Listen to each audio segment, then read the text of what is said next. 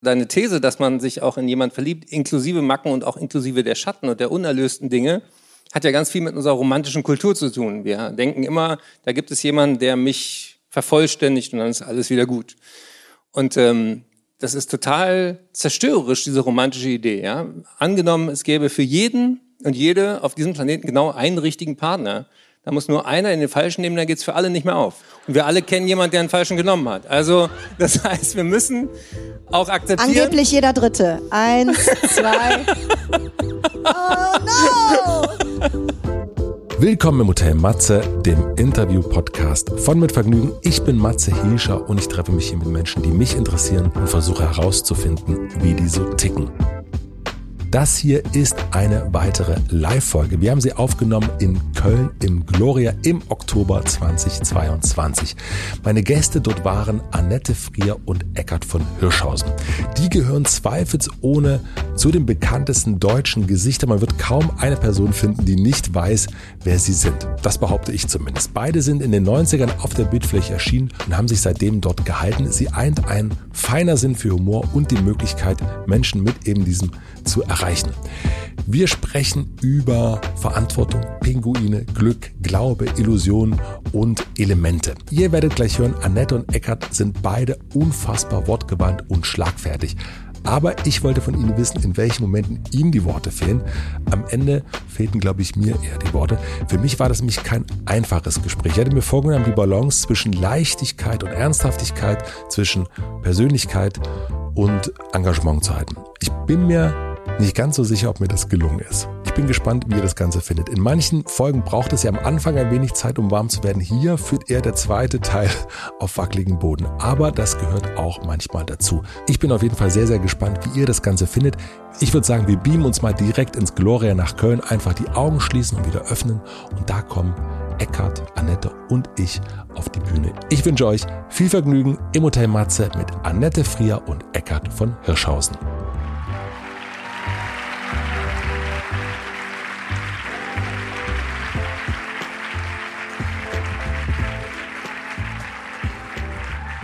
Einen wunder, wunderschönen Abend. Ich freue mich total, dass ihr hier seid. Ich dachte, wir fangen mal direkt, wir steigen mal direkt äh, tief ein.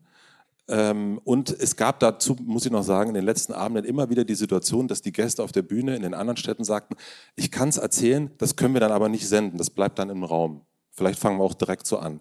Ich wollte zuerst wissen, was sind eure Macken? Ah, ich habe leider keine. Sehr blöd. Eckart? Gut zu dritt auf der Bühne.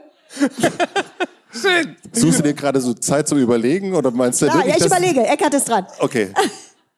Nein, ich, ähm, ich habe mehr Zeug, als ich brauche.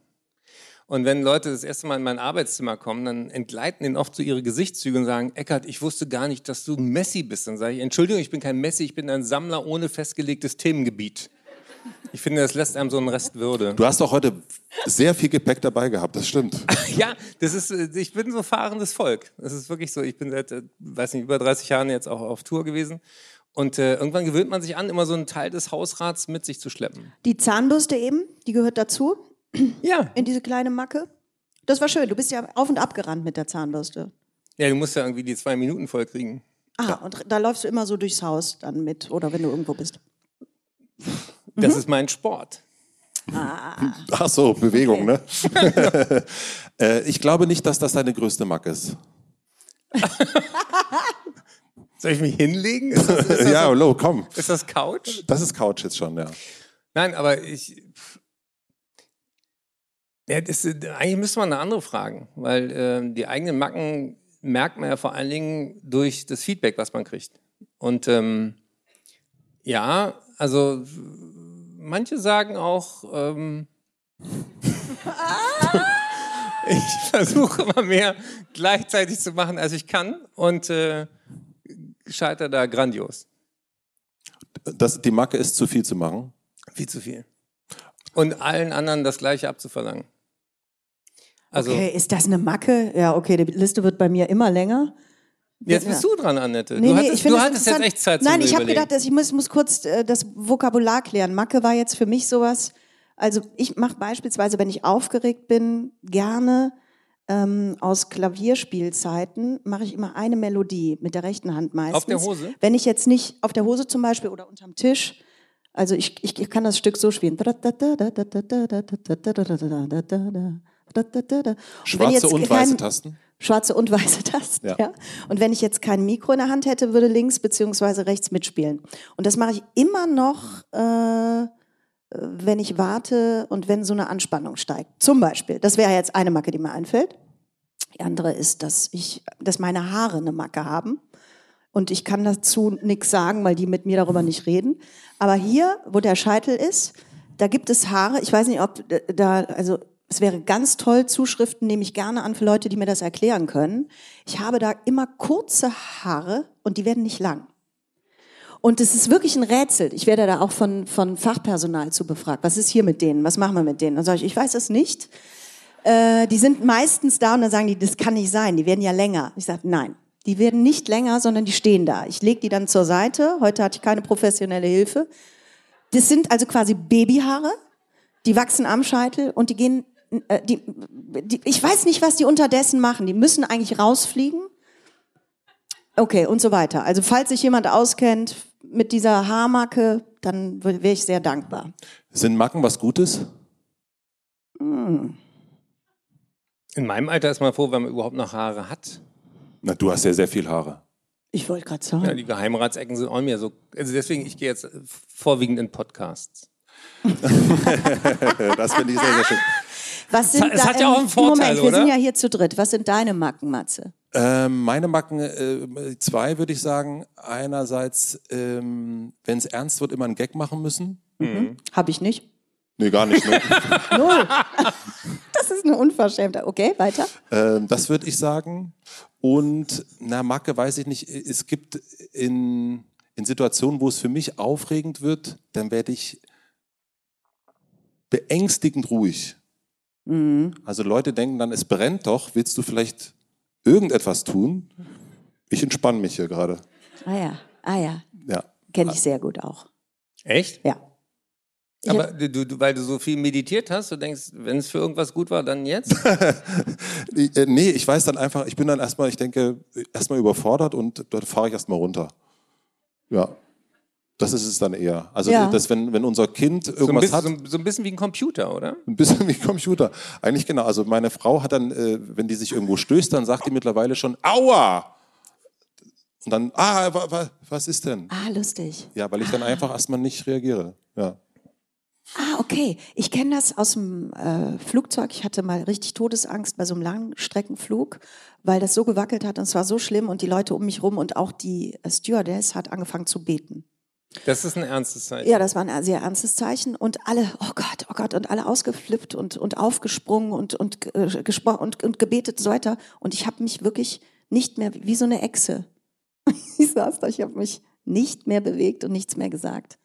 Es ging, ich habe dann noch so eine Hand von, von, von meinem Kind genommen und dann haben wir da so gesessen. Und das war's. Und das war interessant. Das habe ich öfters auch, auch wenn ich was sehe, zum Beispiel eine Katze ist mal überfahren worden. Und dann wusste ich das vorher und ich hab, konnte das Aber genau nicht vom sehen. Flugzeug. Nicht von dem Flugzeug. Okay. Und da bin ich leider auch, ich konnte, ich wusste nicht, rufe ich jetzt noch, was, was passiert dann, ist auch alles. Dann dachte ich, da bist du. Und dann bin ich ganz ruhig dahin gegangen, habe die weggenommen. Also das, hat- ich kenne das, wollte ich sagen. Finger hoch. Sehr gut. äh, warum verstecken wir unsere Macken? Weil es geht, also bei dir geht es ja in der Publi- publizistischen Arbeit ja immer um das Stärken, Stärken auch. Und äh, ich glaube, jeder, jeder hat ja eigentlich ganz viele Macken. Und wenn wir jetzt die Macken angucken, ich weiß nicht, also das mit den Haaren, das fand ich ja total süß. Und aber trotzdem ist es ja etwas, Oh. aber liebens, also auf jeden Fall liebenswert. Ich habe jetzt auf jeden Fall, da hast du recht, nichts erzählt, was ich hier verstecken möchte. Ja. Ne? Jetzt muss ich aber wirklich überlegen, ob mir was einfällt, was ich, wo ich so sage, nein, das erzähle ich auf keinen Fall. Warum wir die verstecken, war die Frage. Warum, ja, warum versteckt man Macken eigentlich?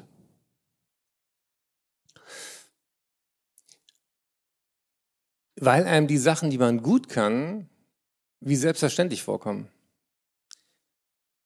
Also die, ähm, oder noch ein anderes Beispiel. Ich glaube ja, viel hat sicher was mit auch mit Charme zu tun. Und in dem Buch über Glück habe ich da mal drüber nachgedacht, warum so viele Leute sich für schlechter halten als andere. Und ich glaube, es hat eine überraschend banale Tatsache, die hoffentlich vielen Hörern von Hotel Matze jetzt sieben Jahre Psychotherapie ersparen. Wir halten uns für schlechter als andere, weil wir viel mehr über uns wissen als andere. Und andere wissen nur, was du sagst und was man an deinem Verhalten abliest. Aber du weißt, ich hatte mir eigentlich was anderes vorgenommen, habe mich aber nicht dran gehalten. Du weißt, ähm, was du gerade noch für alles abstruse Gedanken durch deinen Kopf flittern hast und du erzählst was und denkst, eigentlich bin ich davon gar nicht so überzeugt, wie ich jetzt gerade tue. Also das heißt, wir sind ständig Zeuge unseres eigenen inneren Monologes und ich glaube, dass das viele Leute fertig macht, wenn sie sich nicht klar machen, die anderen sind ja genauso. Also zum Beispiel gibt es ja auch viele Introvertierte, die denken immer, der andere bei der Party müsste doch wissen, dass ich introvertiert bin der soll mich mal ansprechen. Aber wenn jemand in der Ecke steht und nichts sagt, kann es ja auch ein Arschloch sein. Mhm. Deswegen hilft es ja auch, es mit Leuten auch zu reden. introvertierte Arschlöcher. Ja, genau. Deswegen musst du die Leute erstmal fragen und dann weißt du, introvertiert, Arschloch oder beides. Meistens weiß man es dann immer noch nicht richtig. Äh, das ist das Problem. Aber ich, äh, jetzt komme ich der Sache langsam näher, weil mit Macken habe ich wirklich sowas, sowas Verspieltes. Ne? Mhm. Eine Macke ist was Verspieltes. Was du jetzt gesagt hast, sind ja vermeintliche Fehler. Und da ist meine äh, Erfahrung exakt. Also die eigenen Fehler sind einem natürlich viel geläufiger als die von anderen. Man ist auch viel zentrierter mit denen natürlich beschäftigt als mit den Fehlern von anderen Leuten und hat das große Missverständnis mit der Welt, dass das überhaupt von Interesse ist für andere Leute. Das ist ja der, der aller, das ist ja das allergrößte Missverständnis, dass man meint, oh Gott, was habe ich denn da gerade für eine Scheiße gebaut? Meistens interessiert es wirklich niemanden außer dir selbst. Im besten Fall ist noch ein Schulternzucken gegenüber und das war's und die Sache Aber wird abgehakt. Jetzt, wo du es gesagt hast mit den Siehst Haaren, du die, ne? jetzt, jetzt Siehst du die Macken? Ja, ja, genau. Ich glaube, daher rührt das. Und man, ja, möchte, du, man möchte nicht erwischt werden, weil, weil man sich schämt sozusagen. Ja klar, Scham und, und viel größer machen, als es ist, weil es in der subjektiven Wahrnehmung ein Koloss ist, ein Riesenelefant und für andere Leute aber unter Umständen gar nicht so sichtbar. Aber wenn man jemanden liebt, dann liebt man ja die Person meistens über irgendwann dann, vor allen Dingen wegen der Macken. Steile These. So, ich höre, da machen wir jetzt mal eine Umfrage im Raum. Aber die findet man doch süß, die Macken. Kommt drauf an. Ihr guckt mich an, na gut, ich bin vielleicht ja, noch nicht so lange verheiratet. Ich überlege gerade, wie, wie mein Mann meine kurzen Haare findet. Ich habe den noch nie gefragt ob der mich dafür liebt. Mache ich gleich mal zu Hause. Ist gut. Nein, aber es ist, es ist, lustig, dass du das sagst. Äh, ich gehe jetzt ganz, ganz lange zurück. Ich bin inzwischen glücklich äh, in der Beziehung und alles. Und ich erinnere mich noch aus einer früheren Trennung, das ist sicher jetzt 20 Jahre her, dass ich. Ähm, Hast du das, hast du das gerade ausgedacht? Ich habe die, was? Hast du das gerade ausgedacht, diese 20 Jahre? Nein. Ja, okay. Ich habe äh, kurz überlegt, wie lange das her ist. Und ähm, ich, die Macke der Frau, mit der ich damals zusammen war, war immer ähm, die Kaffeemaschine anzulassen. Und äh, als sie dann nicht mehr da war, guckte ich immer diese traurige, ausgeschaltete Kaffeemaschine an und dachte, Mensch, im Verhältnis war das das kleinere Problem. So schlimm war das ja. gar nicht. Das war wirklich so. Ja. Und äh, ich, äh, ihr kennt ja wahrscheinlich auch diesen Song von äh, für, für dich lasse ich das Licht an und äh, so ein bisschen war das auch das Licht an der Kaffeemaschine, das dann keiner mehr für mich anließ. Gut, ist die Dame im Zuschauerraum? Nein! Oh. Sie sind inzwischen ja, auch sehr glücklich verheiratet. Gib mir doch mal ein Bier. Natürlich, wenn, wenn das hier so psycho... Einer muss sich um Eckart kümmern. So gleich so Dann tief ich geht. Das wieder. Ja, ja, ich mache mal den Tisch auch ein bisschen weiter. Es ist mega, also es ist von der Sitzhaltung auf jeden Fall etwas, es ist Bitte? ganz Danke. merkwürdig. Prost Matze hier. Oh Gott. So, Matze? Aber ich finde, Matze, Matze hat sich immer noch nicht so richtig geoutet, oder? Ich habe es doch gerade gesagt. Mit den Macken? Ja. Mit den Macken schon. Reicht dir das Bitte nicht? Sehr. Also wir, wir, wir lieben... Oh Gottchen. wir lieben es kommt auch noch Pech dazu. Aber du, was, was, womit du sicher recht hast, Matze, in deiner These, dass man, ähm, wenn man Leute fragt, ähm, warum sie sich getrennt haben, zum Beispiel von jemandem, und sagen, ja, das und das und das. Und dann kannst du sie mal fragen, seit wann war dir klar, dass derjenige die oder die Macke hat? Und dann sagen sie eigentlich, wenn sie ehrlich sind, von Anfang an.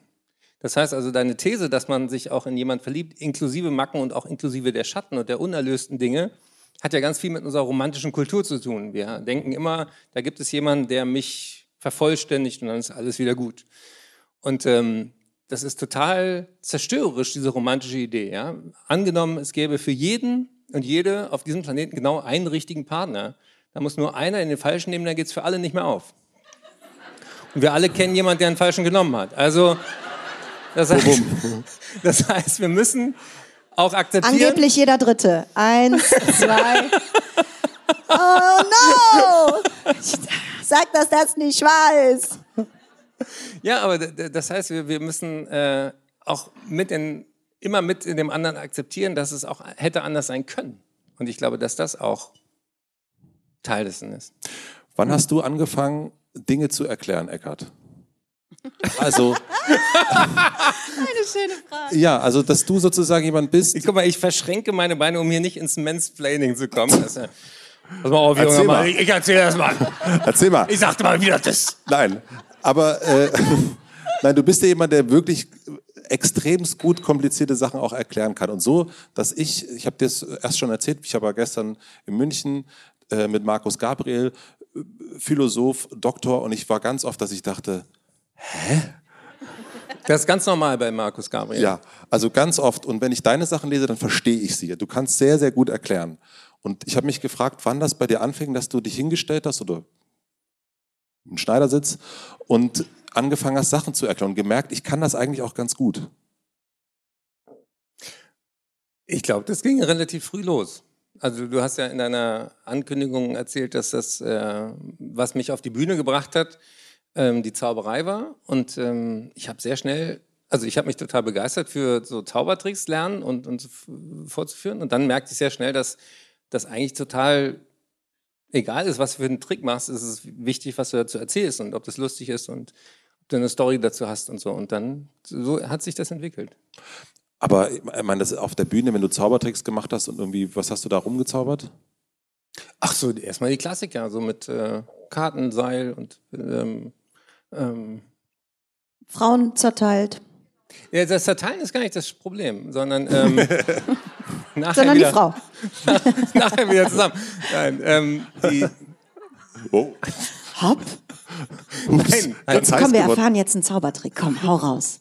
Nein, das, das, das, äh, was, was ich wirklich der, der Beschäftigung mit der Zauberei verdanke, ist die Tatsache, dass ähm, ich mich viel sozusagen mit der Psychologie der Täuschung beschäftigt mhm. habe.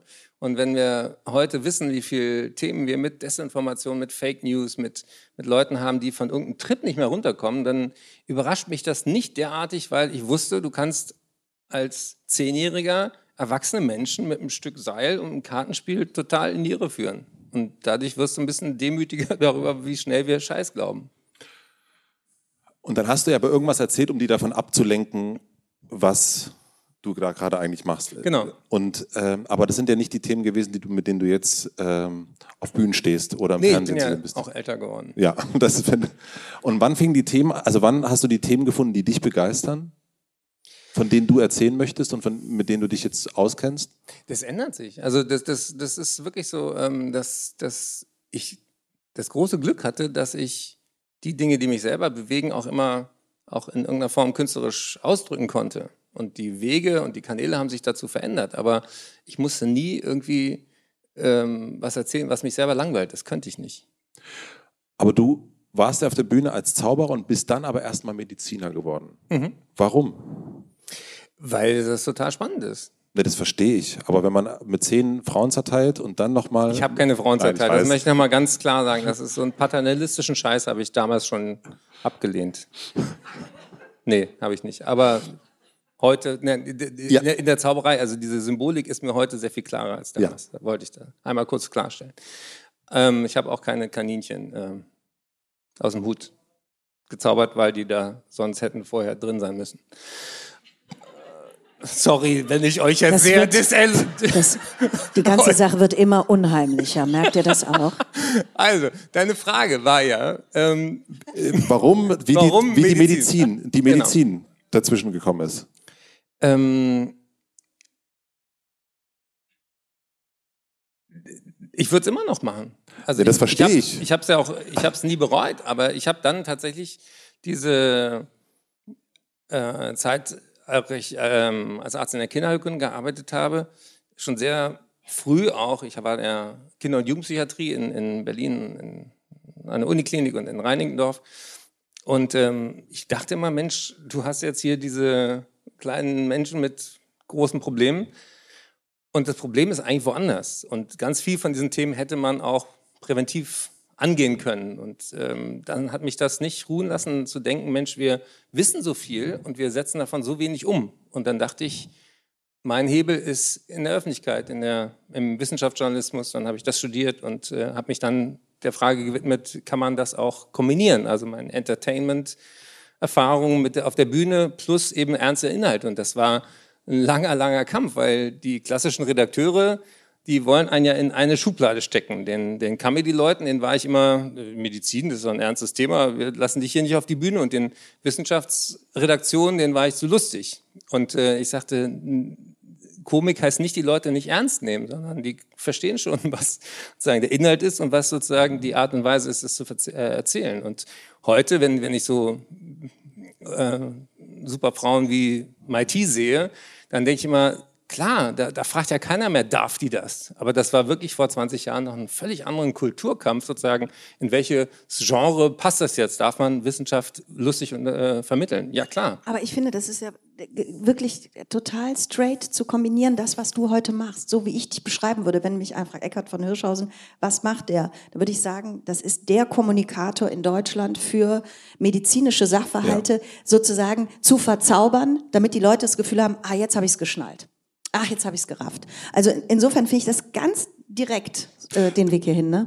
Das verstehe ich, aber ich verstehe nur den Weg in die Medizin. Die habe ich noch nicht verstanden tatsächlich. Also warum? Also normalerweise Menschen, die auf einer Bühne stehen und zaubern und auch, äh, auch gerne. Ich hatte ein gutes Abi, ich musste das tun, okay? Ja. Druck, Vater, Mutter, mein Gott. War, war hattest du, also, Was ist denn die Frage? die Frage ist Mutter oder Vater natürlich. Ah. Beide! Nein, das war meine freiwillige Entscheidung. Und das möchte ich auch nochmal sagen, sollten meine Eltern Hotel Matze hören. Äh, ich bin ihnen bis heute dankbar, dass sie ähm, mir da totale Freiheit gelassen haben. Hauptsache, du studierst Medizin. Nein, wahrscheinlich denken sie immer noch, irgendwann wird doch noch was Anständiges aus ihm. Aber ähm, nee, das, die waren da cool. Die hatten, äh, ich habe zwei ältere Brüder, eine jüngere Schwester und die haben immer gesagt, macht das, was euch glücklich macht. Was war denn wichtig, außer dass die Kinder glücklich sein sollen? Wir haben schon so ein Bildungsding. Und das ist ähm, deswegen, wenn du sagst, wann hast du angefangen zu erklären, so dieses Gefühl, dass Wissen einen befreit, das ist ganz tief in unserer Familie verankert. Ähm, das hat sicher auch damit zu tun, dass meine Eltern beide geflüchtet sind und einmal erlebt haben, dass alles Materielle weg sein kann. Und meine Großmutter hat uns das immer wieder erzählt. Wenn du alles verlierst, bleiben dir zwei Dinge. Was du im Kopf hast und was du im Herzen hast. Also die Menschen, mit denen du gute Beziehungen aufgebaut hast und das, was du gelernt hast, Fähigkeiten, Klavierspielen, das nimmst du mit. Und deswegen war da, glaube ich, schon auch äh, dieser Fokus sehr, sehr klar, ähm, lern was. Das kann dir keiner nehmen. Und das, das sehe ich bis heute auch als ein, als ein Glück, ja, dass ich eine relativ unmaterialistische Erziehung hatte, auch notgedrungen. Aber dass mir so Markenklamotten und Vorschuss und so, das ist bis heute mir echt egal. Ich, ich kann Leute auch nicht ernst nehmen, die das ernst nehmen. ich auch nicht. Ähm, von deiner Mutter hast du das, dein Verantwortungsbewusstsein und von deinem Vater den Humor. Das ja, steht das gesagt. da? Das steht auf meinem Zettel, steht das da, ja. Okay, also dann stimmt das. Wenn Matze das recherchiert hat, dann meine, meine Mutter hat auch sehr viel Humor, das wollte ich sagen. Und hier sind sie, die Hirschhausens, mit der ganzen Wahrheit. Ich wollte fragen, wie sich der Humor geäußert hat deines Vaters. Also was war an dem so witzig, dass du in dieses Feld auch äh, reingegangen bist? Der hatte auch eine poetische Ader, der hatte äh, Gedichte geschrieben, der hat, äh, wir haben äh, neulich auch mal äh, so ein bisschen gekramt da und dann äh, wirklich auch so frühe Briefe, Briefe an meine Mutter äh, gelesen, das ist total rührend. Und ähm, er hat zum Beispiel auch äh, Kabarettsendungen immer geschaut. Damals Dieter Hildebrand, Scheibenwischer mhm. und so weiter. Und ich habe die als Junge schon mitgeguckt. Ich hatte gar keinen Schnall, worum es da geht. Aber ich merkte sehr früh, dass mich das interessiert. Und dann habe ich angefangen, auch Witze zu sammeln und, und Kabarett zu gucken und habe Hans-Dieter Hüsch mal kennengelernt und, und, und das waren sozusagen meine Idole. Das waren die Leute, die ich cool fand. Und irgendwann wurde ich einer von ihnen. Und, äh, und konntet ihr richtig gut miteinander lachen? Ja. Worüber habt ihr gelacht zusammen? Ach, ähm, mh, ganz viel Komik. Ich meine, Annette, äh, du wirst es bestätigen, ist ja nicht irgendwie vorgefertigt, sondern ganz viel, was, was sozusagen passiert. Und entweder merkt man es und äh, man lacht drüber, man kann auch drüber verzweifeln oder man kann es peinlich finden, aber am besten lacht man drüber. Hm. Ja. Das bestätigt sie. Ja, das bestätige ich, absolut. Ähm, und waren sie streng? Auch. Also, weil ja. du ja sehr viel machst und ich glaube, es hat auch viel was mit einer Strenge zu tun. Also das sozusagen, äh, ich, ich, glaube ja schon, dass sich auch was überträgt, ähm, ob man das jetzt will oder nicht. Ähm, und wenn man dann so viel macht, die meisten Menschen, die ich kenne, die wahnsinnig viel machen, hatten irgendwie dann doch sehr, sehr strenge Eltern. Ja, also ähm, streng klingt, äh, klingt also es streng, heißt, heißt aber, streng klingt streng, das heißt jetzt nicht. Aber und die, Eckart jetzt nochmal. Nee, das war eher sozusagen, äh, das ist ja auch ähm, eine Geschichte sozusagen von dieser protestantischen Haltung, die ich auch tief inhaliert habe, nämlich, dass die eigenen Talente nicht nur für einen selber da sind und nicht nur zum Spaß haben, sondern die sollen für irgendwas auch gut sein. Dafür hat man die mitgekriegt. Das ist sozusagen die, die Idee. Und ähm, wenn, wenn ich eine äh, schlechte Note irgendein Fach hatte, wo meine Eltern auch wussten, das ist halt auch nicht so mein Ding, dann waren die da sehr entspannt. Aber wenn die wussten, ich hätte es besser hingekriegt, dann haben sie gesagt, ich weiß, dass du es besser kannst. Und dahingehend waren sie streng, indem dass du, dass ja, sie gemerkt und auch, haben. Ich meine, meine, meine Mutter ist die Königin im Multitasking. Ja, also ähm, die hat äh, vier Kinder großgezogen ohne irgendeine Form von Unterstützung, ohne ein Auto. hat die uns irgendwie mit, äh, mit ihrem wackeligen Fahrrad mit zwei Ankaufstaschen da, ein Kind hinten drauf, ein Kind vorne drauf, irgendwie zum Kindergarten und eingekauft und, und alles, alles geschmissen, während mein Vater eben arbeiten war an der TU. Und da habe ich bis heute tiefsten Respekt vor, was die sozusagen gewuppt hat. Und äh, so ein bisschen denkt man natürlich, okay, worüber regt man sich heute auf? Also ja, ähm, ja, man kann eine ganze Menge aber gerade eben hast du gesagt, dass eine deiner Macken ist, dass du viel zu viel machst. Ne? Ja, das stimmt. Das ist dann schon lustig. nee, das ist, das ist so Aber eine Kreissache. Auch, oder? Ja, klar. Ich habe nicht gesagt, dass mich das nicht betrifft, sondern dass, das, dass ich diesen Kreislauf interessant finde, dass das, was uns sozusagen treibt und von der, ich würde natürlich direkt sagen, das ist deine ganz große Stärke, ja, dass du so wirbelst, dass du so viel machst. Und ich kann mir vorstellen, dass das gleichzeitig, ich rede jetzt mal von dir, also äh, logisch kenne ich das Gefühl auch, weil ich auch so, so viele Dinge gleichzeitig machen möchte. Und äh, die Frage ist, wenn das, wenn das dazu führt, dieses zu viel machen, zu viel, zu viel, zu viel, dass das zwar einerseits in der Außenwirkung zum Beispiel sowas wie Erfolg irgendwann darstellt, wobei ich da auch mittlerweile kritisch bin, ich weiß es nicht genau. Das, äh, das ist auch irgendwas, weiß ich, von früher. Das, ich habe das Gefühl, dass sich das gerade sehr mhm. verwandelt, auch gesellschaftlich. Und wenn aber gleichzeitig das dazu führt, dass man, dass man beispielsweise sagt, wie geht's dir? Eigentlich gut. Und man denkt, was, ist mit dem eigentlich los? Und bei mir ist das so, dass das ganz oft damit zu tun hat, dass ich eigentlich, oh, sie hat's gesagt, zu viel mache. Und, und dass ich mich überfordere. Und deswegen kann ich nur eigentlich sagen, weil ich mir nicht den Genuss, ähm, wie heißt das, schenke, mhm eine Sache wirklich nach der anderen zu tun, obwohl ich das weiß, dass das alles viel geiler wird, wenn man das jetzt macht und dann machst du das nächste. Es wird sogar in der Qualität besser. Und das ist interessant, ne? dass, du, dass du zu Beginn eben gesagt hast, äh, ich, das ist meine Macke, ich mache zu viel, ich mache zu viel, ich müsste weniger machen. Und am Beispiel deiner Mutter gerade sagst, ja, das hat die alles hingekriegt. Und dass das vielleicht auch etwas auslöst, dass man sagt, naja, meine Mutter hat das geschafft, das muss ich ja wohl auch hinkriegen. Also dass das auch, das ist ja toll. Macht, macht ihr so eine Art Paartherapie ja, machen wir. Auch? Und äh, heute ist die... Wieso Paartherapie? Bist du zu zweit hier? Nee, aber ihr, ich habe das Gefühl, ich habe ich hab nicht nur einen Therapeuten, sondern gleich zwei. Ja, ja Wahnsinn. Wie Ich habe jetzt zwei Wochenendkurse belegt, das läuft ganz gut bei mir. Zahlt das die Kasse oder ist das alles ja, privat hier? sowohl als auch. Ich bin, ich bin Kassenpatient, möchte ich noch kurz sagen. Ja, du willst ablenken, das merken wir schon. Das, haben wir, das haben wir schon. das. Also ich wollte auch noch sagen, also wir Hobby-Küchenpsychologen, ich, hab, ich kann noch eine Sache, die ich, die ich festgestellt habe, das Messitum habe ich jetzt auch schon gelöst. Echt, wie denn? Weil, also, dass du nicht, äh, dich nicht äh, äh, davon trennen kannst, wenn deine Familie, also äh, wenn die geflüchtet sind, dann ist es natürlich Ja, da ist diese, auch was ist nichts, Vorsicht, Scheibchen für Scheibchen. ich mache mir jetzt ein Bier auf. Macht, macht euch mal Mühe. Na, das stimmt. Also wie viel Zeug man hat, das weiß man nur, wenn man mal umgezogen ist. Ja, ich habe bei meinem Umzug, bei meinem letzten zig Kisten entdeckt, die waren von dem Umzug von vor dem davor. Krank. Ungeöffnet, unbeschriftet. Ich weiß nicht, was drin ist, aber es muss sich um sehr wertvolle Dinge handeln, sonst hätte ich die nicht so lange aufgehoben. Meinst du, wir sollten mal alle danach zu dir mitkommen und mal richtig ausmisten? Das, ich, äh, das wäre auf alle Fälle sinnvoll, aber es wäre auch sehr traumatisierend, weil ähm, ich auf eine Art und Weise auch weiß ungefähr, wo was ist. Und ich habe schon sehr, sehr viele äh, therapeutische Angebote in der Richtung gehabt. So, so dann, dann gibt, kriegst du Ich immer finde so, schön, dass du uns als therapeutisches Angebot jetzt schon nennst. Finde ich super. du, du kriegst dann, kriegst dann immer so Bücher geschenkt mit so einem hier, das, das könnte was für Marie dich sein. Kondo. So, ja, Marie Kondo. Einfach aufräumen. So ein Scheiß. Merkt euch einen, einen das merkt euch einen sehr Grundsatz. Teilweise. Selbsthilfebücher werden grundsätzlich von Leuten geschrieben, die selber das Problem nicht haben. Also, und anderen dann Tipps geben, ja. Dann habe ich das so in eine Ecke gelegt, geguckt, ob das funktioniert. Das ist ja ein Selbsthilfebuch. Ich dachte, das wird das von selbst machen. Habe ich in eine andere Ecke gelegt. Das war Der auch ist gut. Ja. ja.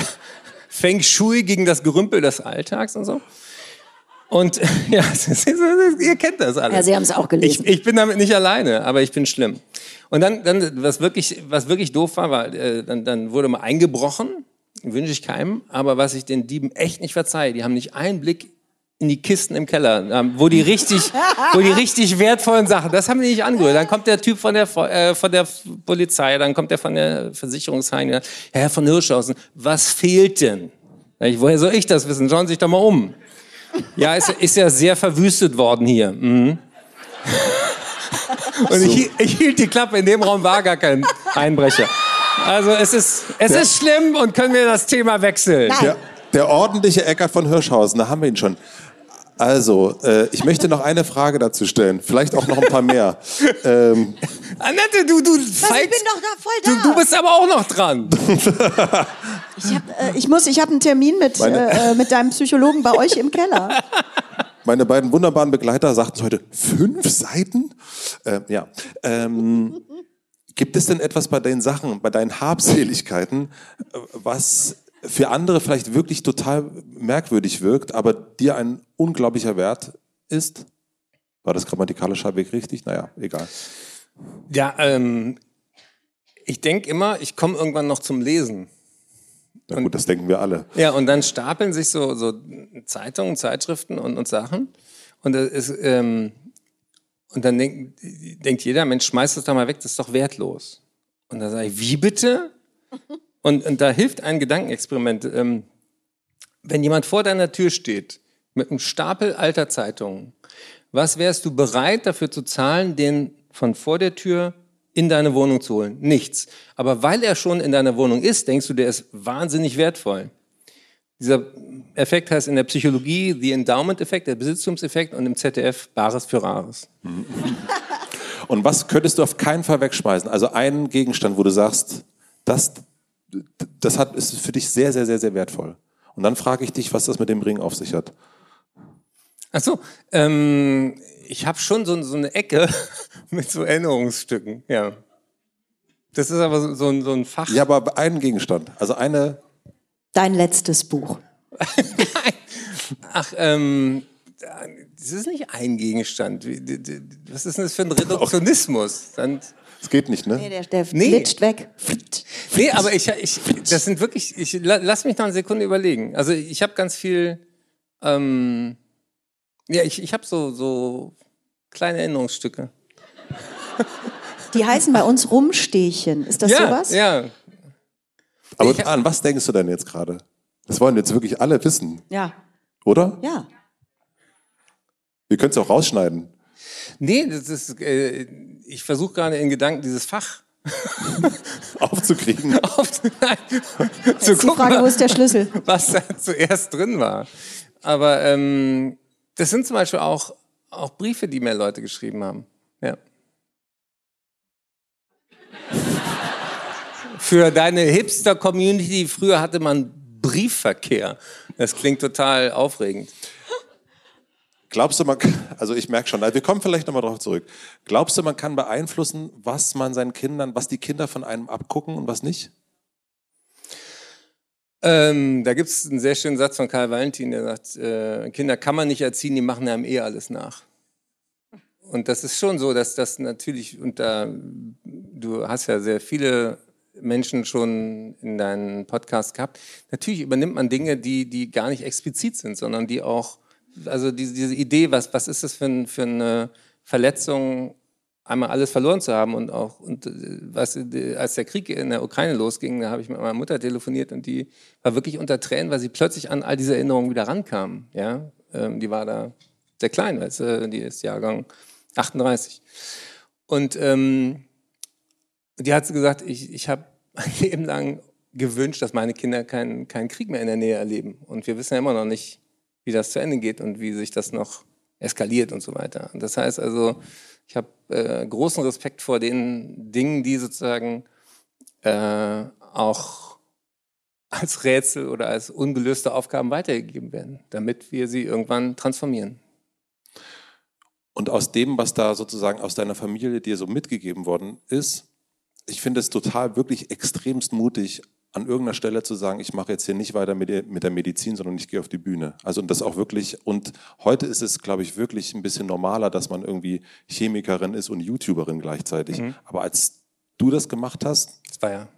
Das damals, das war noch, ich war noch schwarz-weiß damals. Das war noch alles. Oh Gott, bist du alt, Eckhard. Das war mir gar nicht klar.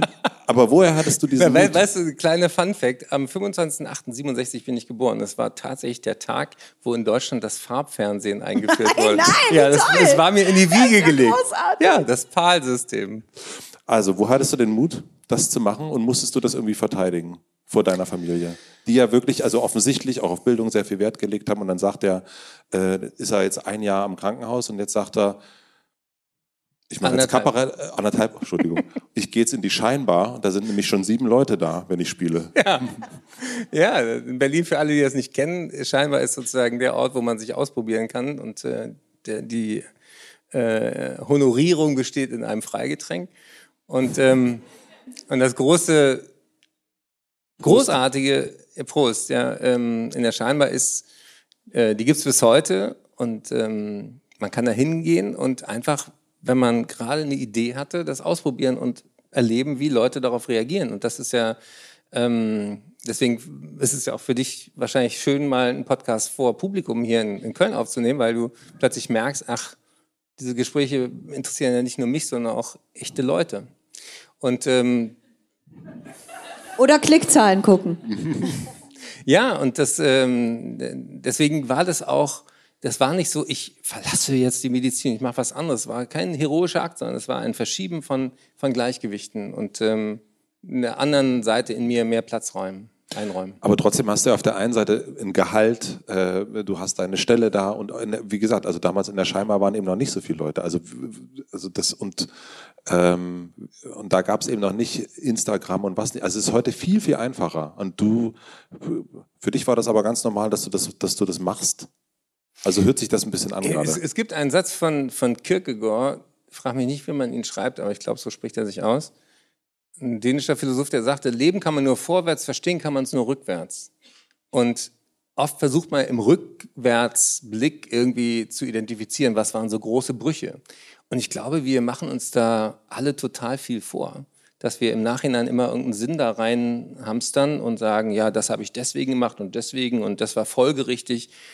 Und ganz viele Sachen passieren und ganz viele Sachen ergeben sich und dann triffst du Leute und dann kriegst du irgendwie Feedback für das eine und äh, dann ist, äh, das war gerade Wendezeit damals, da fusionierte die FU, wo ich war, mit der äh, Humboldt-Uni und der Charité und äh, dann äh, war gerade großes Chaos und so weiter. Und dann fiel es auch gar nicht auf, dass ich da nicht einfach weiter Karriere gemacht habe. Ach so, er. Und wann hattest du den, den ersten... Ja, ich habe die Chance genutzt.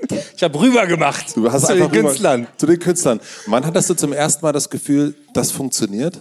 Das macht auch wirklich Sinn. Also es ist nicht mehr äh, um Gottes Willen. Äh, das hatte ich schon vorher. Ich habe ja so auch Kindergeburtstage und so gemacht.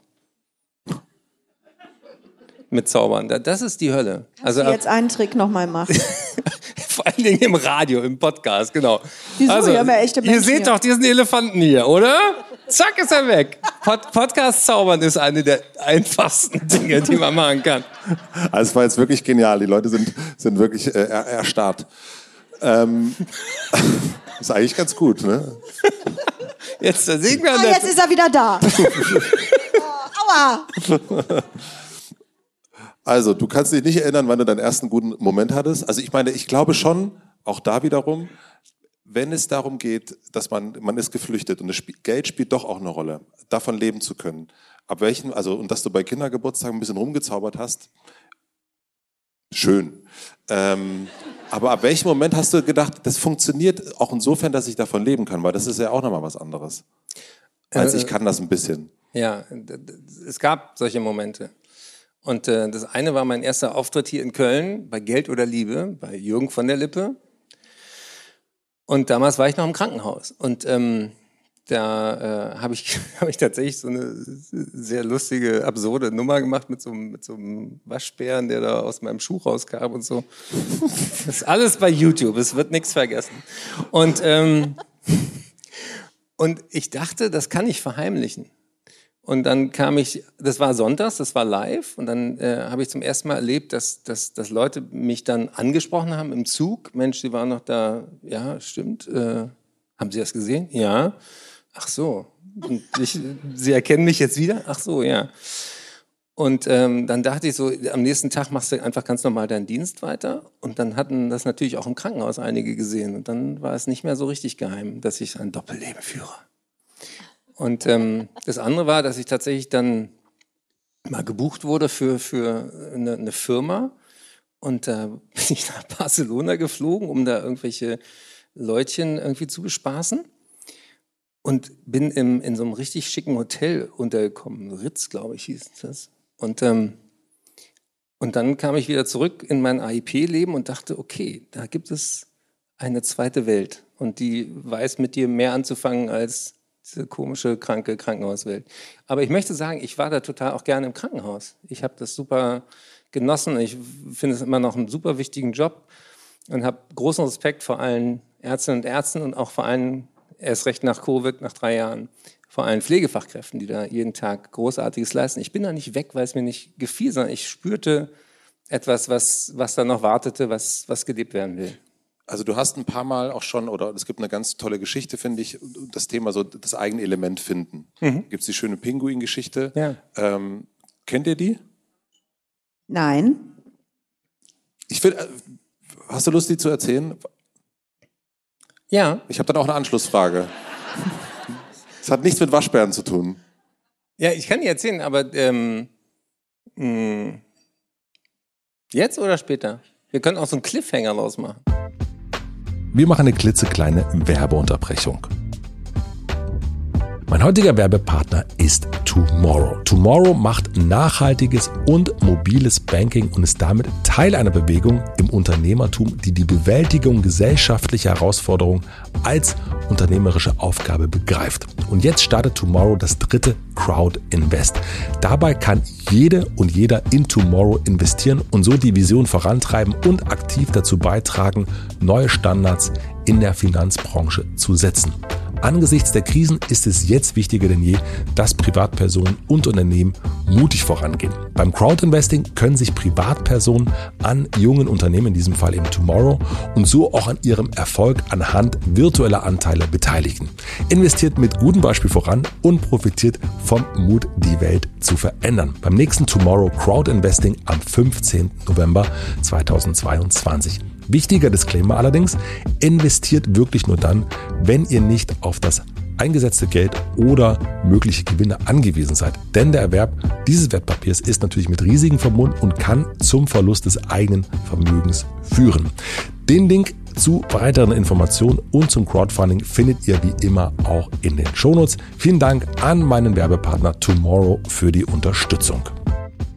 Mein heutiger Werbepartner ist die Coro Drogerie. Vielleicht fragt ihr euch auch manchmal, wieso Lebensmittel in winzigen Packungsgrößen abgefüllt werden oder warum uns ein Labyrinth aus Handelsstufen vom Ursprung unserer Alltagshelfer trennt. Und weshalb sind gute Qualität und faire Preise scheinbar unvereinbar? Das fragen Co. sich auch und deshalb denken sie den Handel neu. Ihre Großpackungen sind dabei ein Zeichen ihres Ansatzes, einen bewussten Konsum zu etablieren. Dazu hat Koro kürzlich die Preise sogar gesenkt um das Einkaufen für euch noch attraktiver zu machen.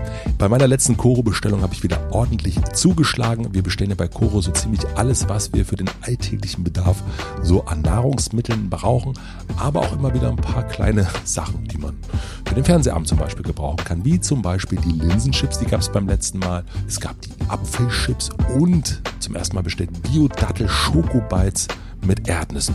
Leute, das solltet ihr unbedingt auch probieren. Für eure nächste Bestellung bei Koro gibt es 5% Rabatt auf das gesamte Sortiment, wenn ihr den Code HOTELMATZE und das wird groß und zusammengeschrieben eingebt. Den Link und den Code findet ihr wie immer natürlich in den Shownotes. Vielen herzlichen Dank an meinen Dauerwerbepartner Koro Drogerie für die Unterstützung.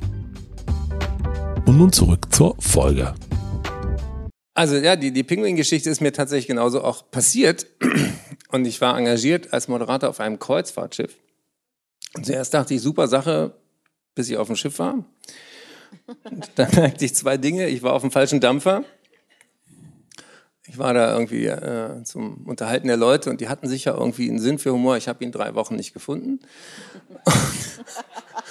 und das zweite Horrorerlebnis war, ich merkte sehr schnell, Seekrankheit hat keinen Respekt vor der Approbation.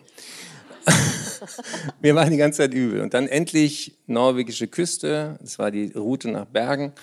Und äh, ich ging in den Zoo und sah einen Pinguin auf dem Felsen stehen. Ich dachte, was für ein armes Würstchen, kann nicht fliegen, untersetzte Statur. Und dann hat der Schöpfer bei ihm auch noch die Beine, die Knie vergessen. Ja. Und äh, ich sah so, wie der so unbeholfen da vor sich hin tapelte. Und dann ging ich eine Treppe runter und mein Pinguin sprang ins Wasser und schwamm an der Scheibe vorbei, guckte mich an und ich dachte, jetzt hat der Mitleid mit mir. Wenn man jemals einen Pinguin im Wasser gesehen hat, weiß man, die können fliegen, sobald sie im Wasser sind.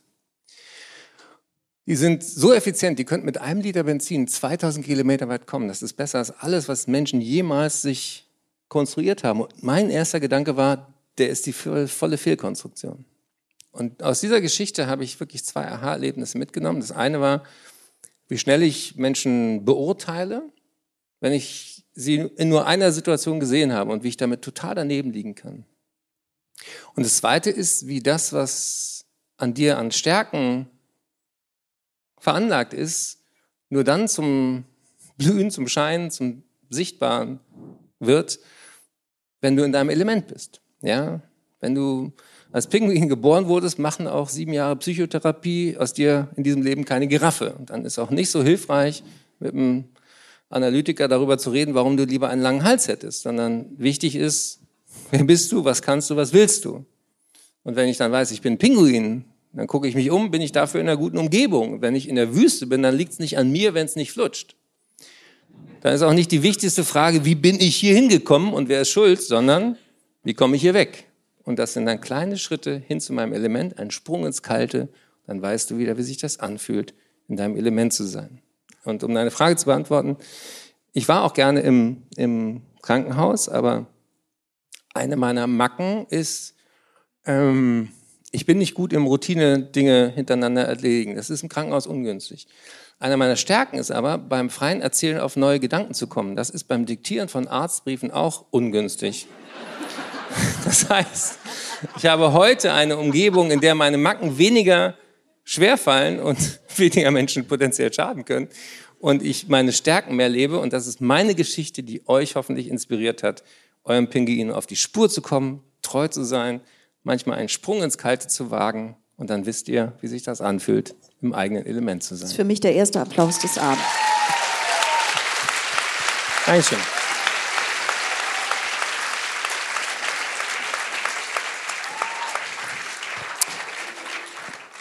Ich hätte noch Anschlussfragen.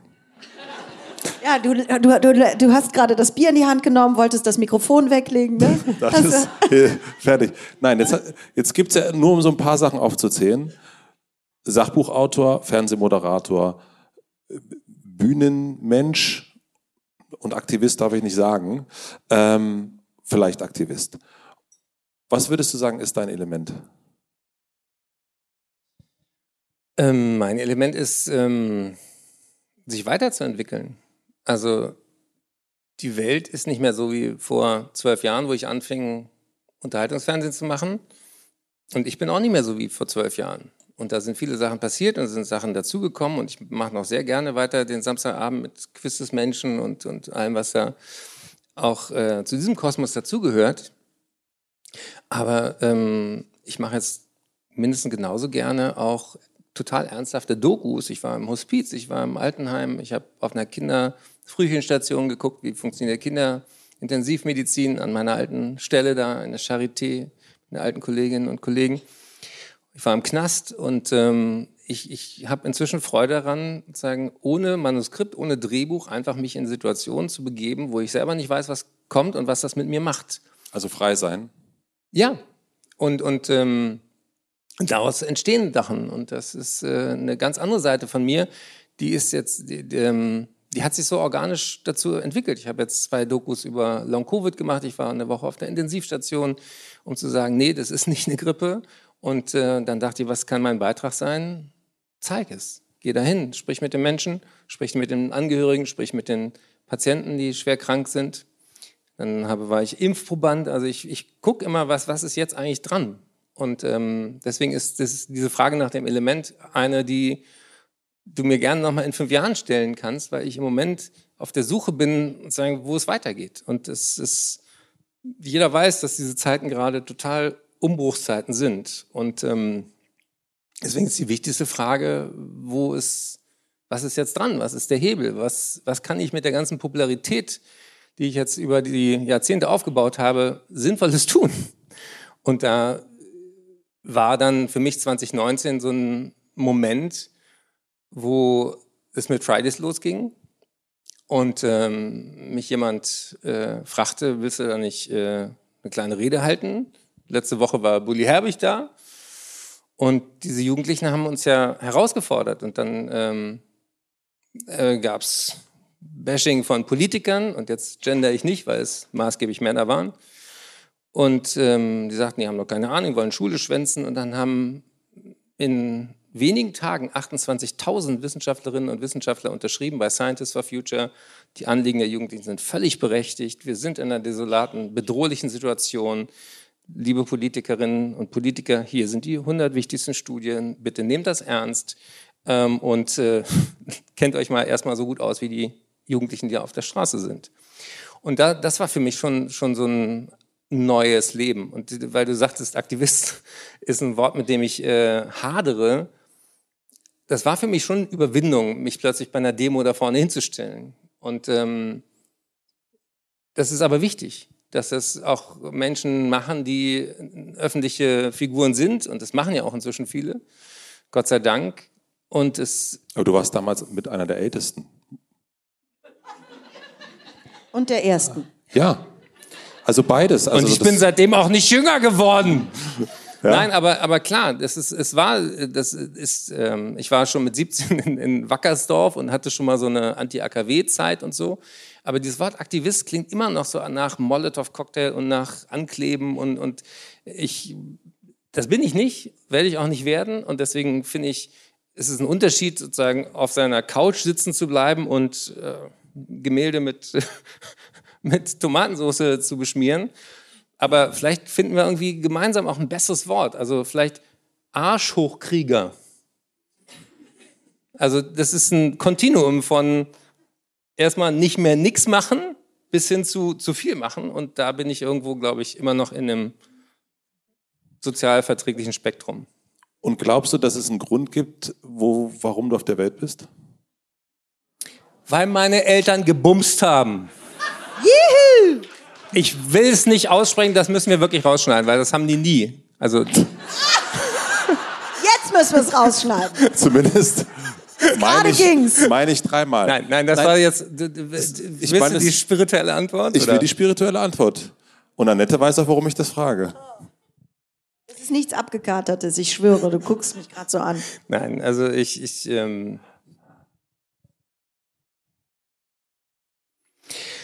weißt du's? Schäbiger Trick. Nein, mal, weiß es irgendwer? Also wir kommen aus Staub, wir werden zu Staub, deswegen meinen die meisten Menschen, es muss darum gehen, viel Staub aufzuwirbeln. Und wahrscheinlich ist es das nicht. Nein, ich, ähm, ich weiß es nicht, aber ich finde es spannend, auf der Suche zu sein. Ja. Ich frage das ja, weil im Grunde, äh, ich habe mir die Frage ausgeliehen von dir. Das weißt du ja natürlich. Ja, das weiß ich. weil du hast, äh, du hast das gefragt in einer neuen Reihe, die du angefangen hast, an einer Interviewreihe. Und ähm, du hast da ganz viele Menschen gefragt. Aber ich ja. meine, du hast nicht geantwortet. Nee, ich habe ja gefragt. Mhm. Gut, ne? Mhm. Gut, ne, Eckert? Was würdest, du da, was würdest du darauf antworten? Du hast ja jetzt viele, viele Beispiele gehört. Ich habe so viele Beispiele gehört. Es ist, ähm, also, ich habe das dann irgendwann, glaube ich, geträumt. Was es ist für dich? Ja, was es bei mir ist. Weil diese ganze Sache, die ich da gemacht habe, also dieses kleine, das war auch so ein Lockdown-Format, das habe ich vor zwei Jahren gemacht.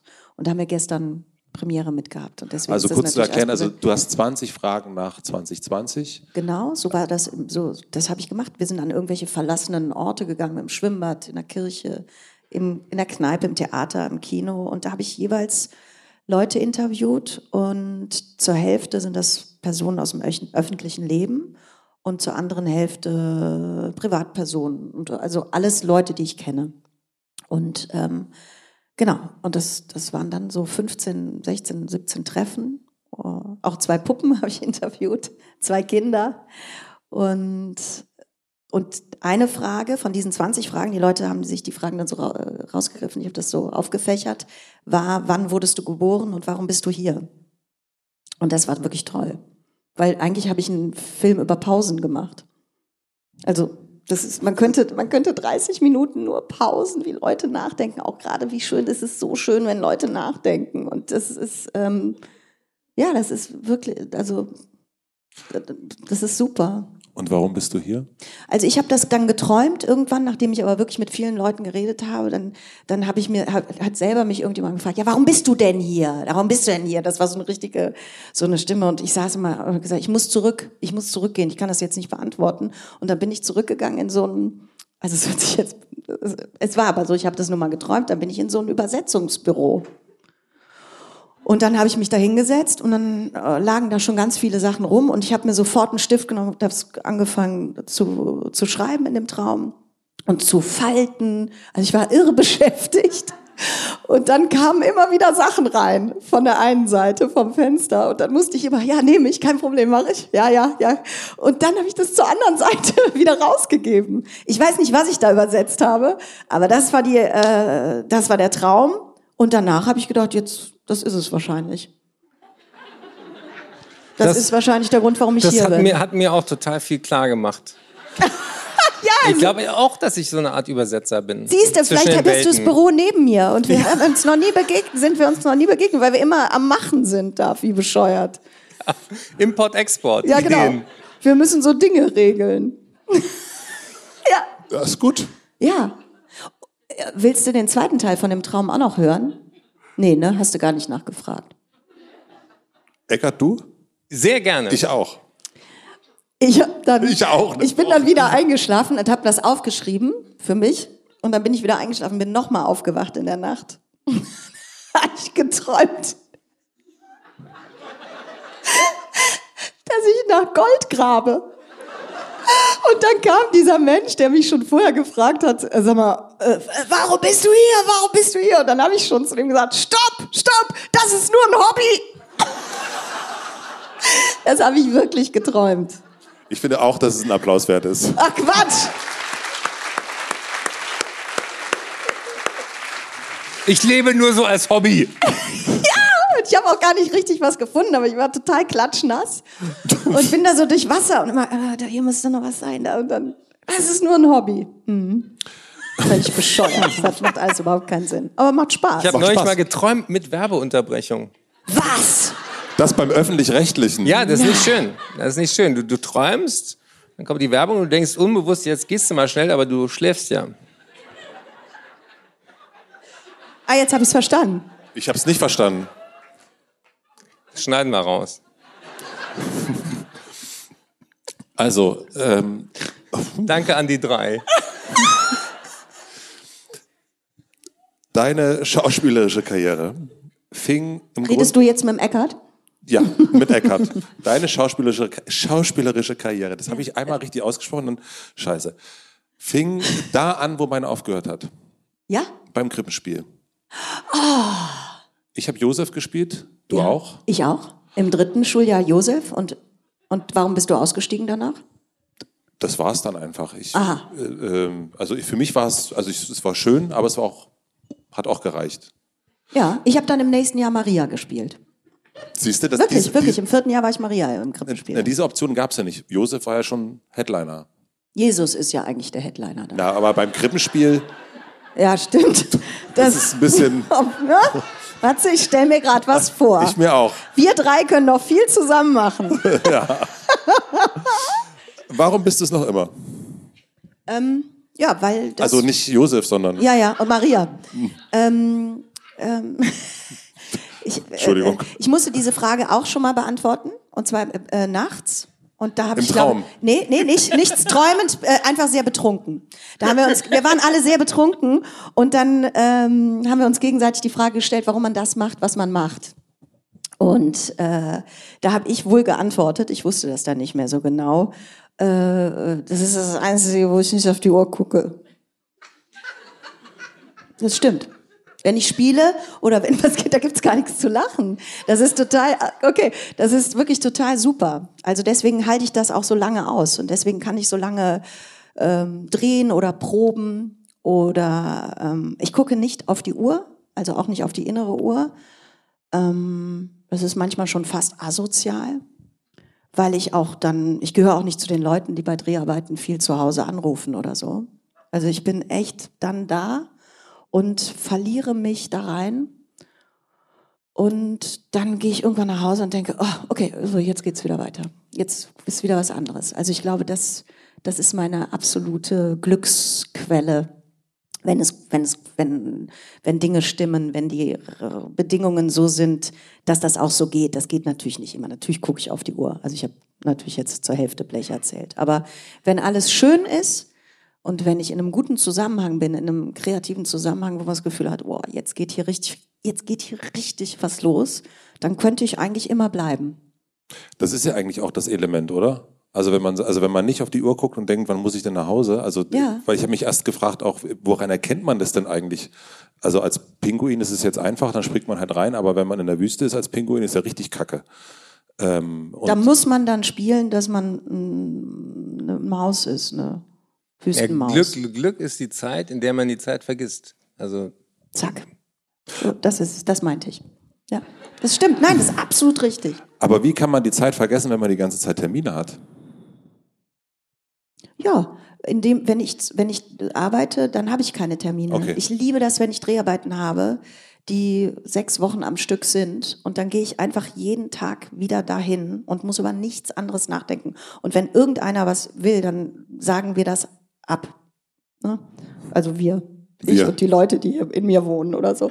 Nee, aber dann ist das ja ganz einfach. Also das finde ich zum Beispiel, das erleichtert so sehr das Leben, dass kein Fächer an Angeboten da steht. Wenn ich drehe, drehe ich. Und dann gehe ich nach Hause und dann muss ich Text lernen, im besten Fall. Ich habe keinerlei Angebote. Ich weiß, was ich mache.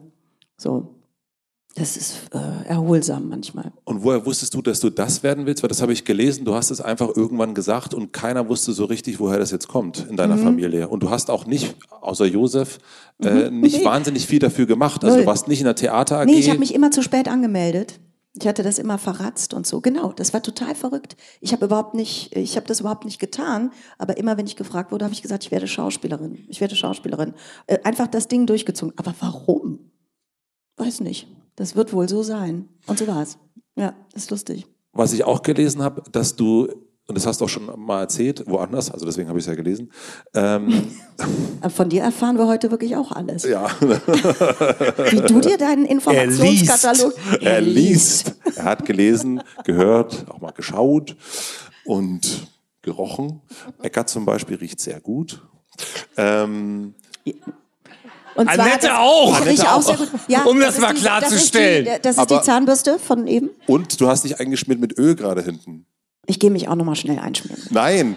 Nein, ja, gleich. Das, das habe ich immer dabei. Machen, dann, ja. Ich, ich, ähm, ich schenke dir auch was. Wenn, wenn, ah. wenn du schon beim Thema Geruch bist. Weil wir sind ja hier im Hotel Matze und wenn man so fahrendes Volk ist, dann ist man ja auch in sehr vielen Hotels, wo schon vorher Leute waren und so. Mhm. Und ähm, manchmal auch geraucht haben und was auch immer. Und ich schenke dir hier ein, eins meiner Geheimnisse der Seelenhygiene auf Tour. Nämlich, äh, das ist so ein ähm, Zirbenöl und das kann man dann auf ein äh, kleine Waschlappen oder ein Stück Tempotaschentuch machen und legst es neben dein Bett und du bist sozusagen immer in deinem eigenen Wald. Auch im Intercity Hotel. Ich, ich wollte gerade sagen. das ist ja, was du alles so hast. Deswegen hast du einen großen Rucksack. Ja. Das, das also, Annette, du hast, das habe ich gelesen, wie ich schon gesagt habe. Das ist lecker, oder? Ich bin ab jetzt in meinem eigenen Wald. Ich rieche nämlich daran. Komm, wir machen ein bisschen was hier auf den gut. Teppich. Das ja, passt auch ganz merkt gut. Keiner. Kommt raus. Weil in den ersten Jahren deines Lebens hast du, warst du sehr zurückgezogen. Mhm. Vor der Geburt auch. Da vor der Geburt. ich bin ein Wald. Du bist ein Wald. Mhm. Also zurückgezogen. Und ich habe mich gefragt, ob das jetzt, wenn, ob das jetzt das Zurückziehen deine Energiequelle ist oder ob das dir eher Angst macht. Sowohl als auch. Also das ist wirklich wahr. Ich habe tatsächlich, bis ich sechs oder sieben oder so war, äh, ganz verträumt immer nur irgendwo in der Ecke rumgesessen und habe die anderen so ihr Zeug machen lassen und ähm, ja und Knöpfe sortiert. Das ist so von links nach rechts und dann wieder zurück nach links und zurück nach rechts und viel mehr war nicht und meine Mutter hatte wirklich schon überlegt, was wird das für eine Schulform? Montessori. Ja, genau. Das war aber noch nicht so äh, hip wie jetzt. Und ähm, dann und dann bin ich in die Schule gekommen und irgendwann ging's los. Und das ist wie so, als ob ich diesen ersten, wie so ein Zyklus, die ersten sieben Jahre. Und dann habe ich losgeredet. Ich warte jetzt immer noch wieder auf diesen Zyklus vom Anfang, damit sich der Kreis schließt. Aber es ist tatsächlich so, dass ich, äh, wenn ich nicht so diesen, diese, dieses, diese Send, dieses, wie heißt sowas im Fachjargon? Sendebewusstsein. Senden, Sendebewusstsein oder dieses Rausgehen und dieses Klassensprecher-Ding, was ich mir dann so oft irgendwie, das, was ich übrigens was tatsächlich bist. bin, war, ja, ja genau. Ganze Aber jetzt Zeit bist lang. du das auch in der Schule, oder? Bist du nicht Schulsprecher? Nee, also äh, Elternsprecher? In der 13? Ich mache nächstes Jahr mein Abitur. Nee, was? Bist, ich habe was nicht, verpasst. Bist du nicht Elternsprecher oder sowas? Ja, aber das war. Äh, das war geheim. Entschuldigung. Darüber kann ich nicht reden. Gut. Das ist, äh, das war, das ging nicht anders. Es musste sich einer melden und ich habe 14 Jahre, äh, nee, sechs Jahre. Wie lange sind die jetzt in der Schule? Sieben Jahre. Habe ich das geschafft, dass ich mir Schuhe zugebunden habe und weggeguckt habe und Leute gelobt habe und gesagt haben, sie machen das so toll, bitte. Und ich mache auch heute wieder Protokoll und so. Aber ich kam mal wieder zu spät und jemand anders hatte schon das Protokoll übernommen, wo man normalerweise immer den Kopf runter. Und das hatte immer so super funktioniert. Und dann hieß es, nach einer Pause, die wahrscheinlich nur 45 Sekunden lang war, aber gefühlt, also als ich um Viertel nach elf auf die Uhr schaute, war es halb acht. Jetzt machen wir Flaschendrehen, weil irgendeiner muss es machen. Und da habe ich gesagt, stopp, ich mach's. Weil das habe ich gesagt, nein, das ist so unwürdig. Und einer hatte gesagt äh, vorher schon, nein, ich bin Platzwart im Sportverein, sorry, aber ich schaffe nichts mehr. Also es war wirklich, es war eine, also es war so schlimm, dass ich gedacht habe, das halte ich nicht aus. Ja, und jetzt teile ich mir den Job, Gott sei Dank, mit dir, liebe Caroline. Ich bin dir auf ewig dankbar, dass du das äh, mit übernommen hast. Und so würde ich dich auch einschätzen, dass du sagst, ich mache das, geht klar, logisch, äh, vorne mhm. an der Bühne, äh, soll ich moderieren? Ich mache das schnell. Ähm, Und deswegen aber diese Stille am Anfang deines Lebens, ist die, also hoffst du auf die, dass die wieder kommt? Irgendwann? Ja, klar, da hofft ja jeder drauf. Und das weiß ja auch jeder, dass Stille das Gegenteil ist von, ich, mir fehlt das richtige Wort, ich weiß nicht genau, also von diesem ganzen sich rumbewegen und raus und, und, und, dass das ja alles irgendwo hin muss. Und wir kommen ja aus Stille und wir gehen ja auch wieder hin. Das ist ja auch allgemein bekannt. Das ist ja keine Erfindung, die ich beim Krippenspiel mit Josef irgendwie äh, hatte.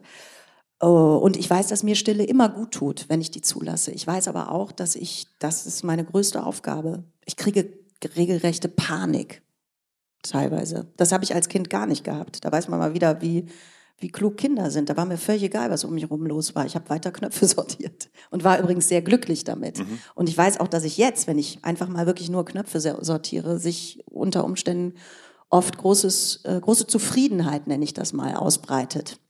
Warum ich mir das so selten gönne? I don't know. Du hast ähm, über deine Familie gesagt, also du hast gesagt, dass der, die coolste Frau in deiner Familie dein Vater war. Habe ich das gesagt? Das hast du gesagt. Also steht, zumindest hier, steht hier zumindest auf meinem Zettel. Okay. Ähm, hast du dann aber, ich meine, das ist ja nicht, also bei mir war das nicht so, ähm, dass mein Vater die coolste Frau in der Familie war. Ähm, irgendwann stellt man ja fest, das ist ja gar nicht normal, dass das so ist, dass wir hier irgendwie so eine coole Frauengang sind und dass das hier so modern ist und äh, dass sowas wie Emanzipation überhaupt gar kein Thema ist, weil wir sind mhm. alle emanzipiert.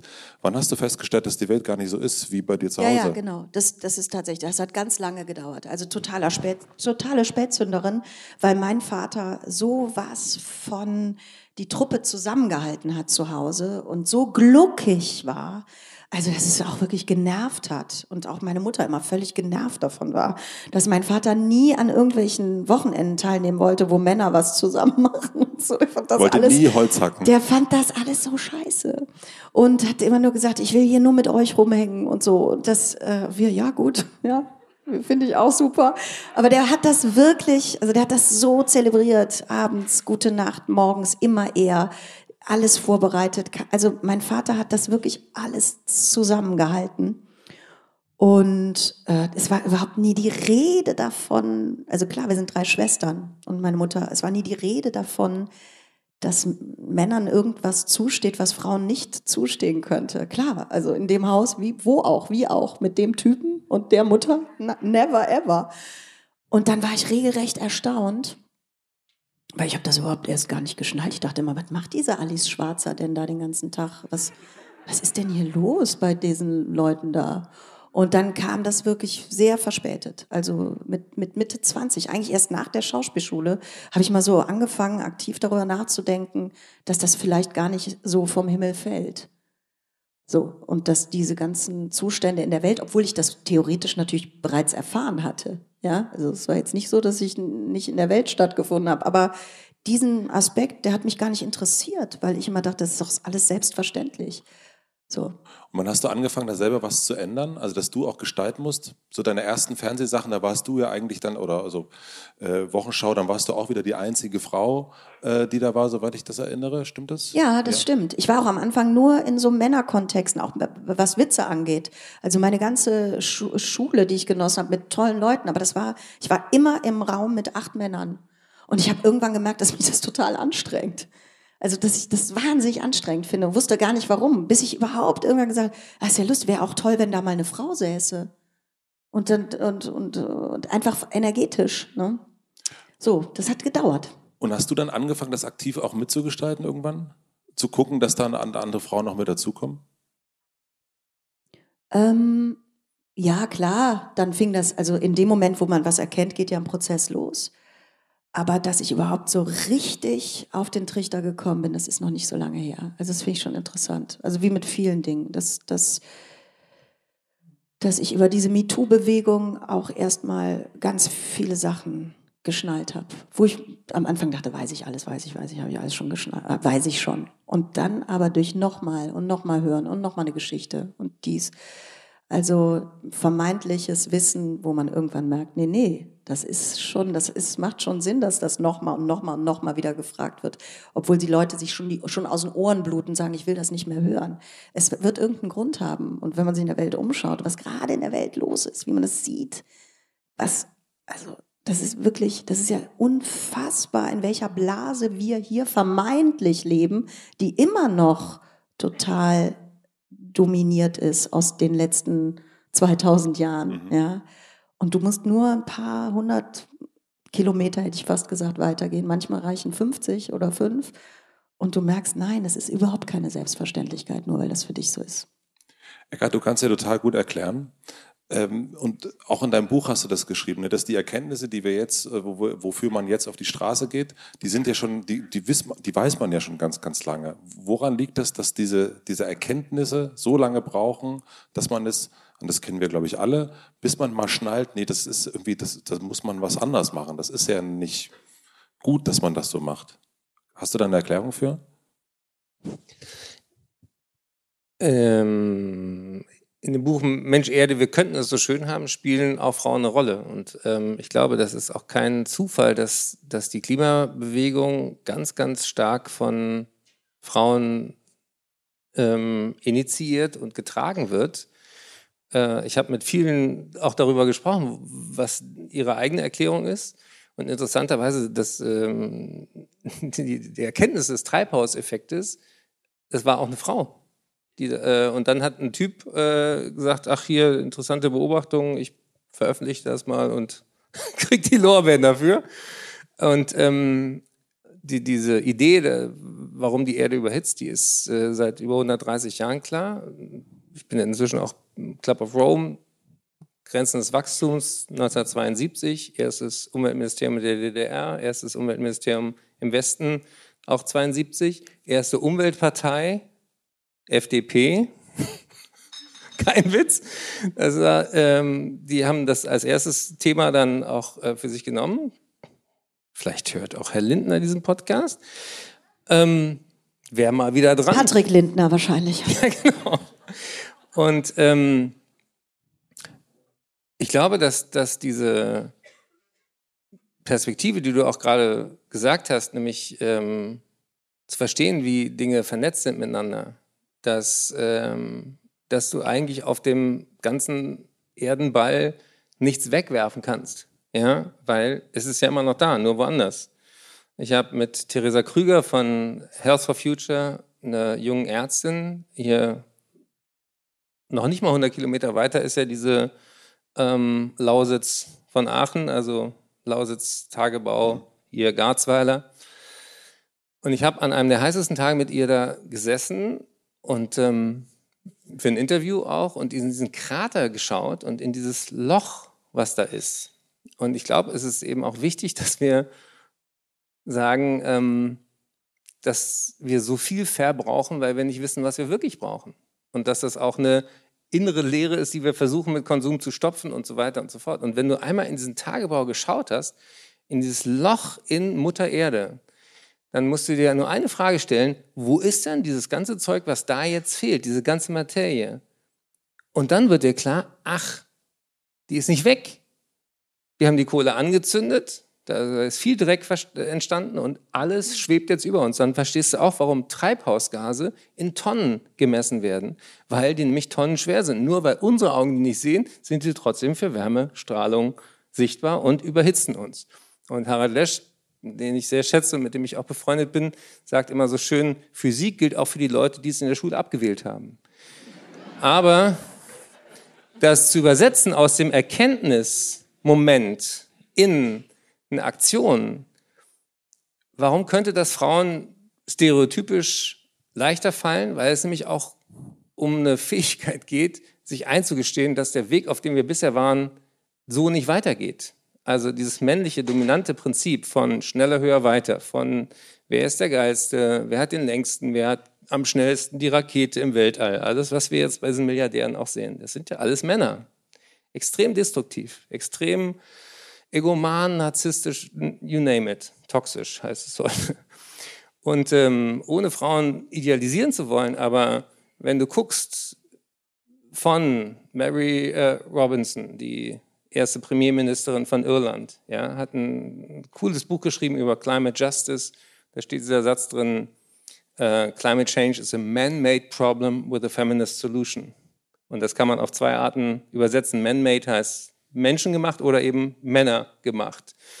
Und äh, diese Art und Weise, was geben wir weiter, wofür lohnt es sich zu kämpfen, was, was ist ein erfolgreiches Leben, was ist, äh, wie viel steht dir zu und so weiter und so fort.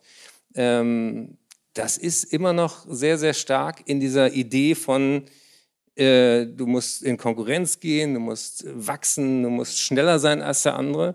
Und als Arzt habe ich immer diese Analogie, wenn dir jemand sagt, in deinem Körper wächst was dauerhaft weiter. Das ist keine gute Nachricht.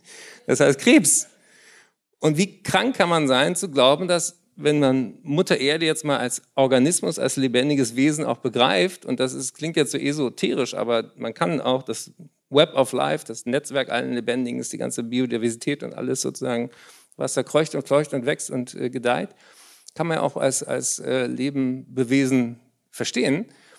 Und dann ist ständiges Wachstum einfach eine total zerstörerische Idee. Und ich glaube, dass Frauen das viel intuitiver erfassen als wir, wo wir denken, oh, Geht noch. Aber dass wir so lange brauchen, um das zu verstehen. Ja, finde ich auch gut. Das ist, ist absolut richtig. Aber ist es so? Natürlich ist es so. Ja.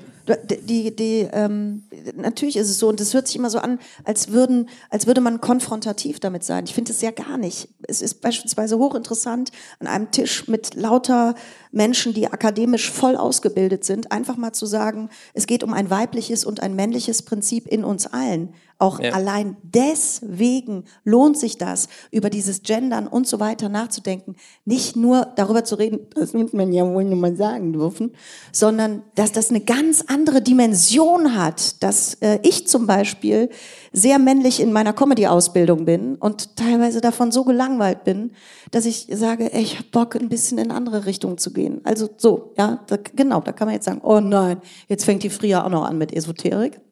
Oder äh, ich mache das einfach. Oder ich gucke einfach, weil ich, weil ich genau, weil ich eine sehr männliche Ausbildung da genossen habe.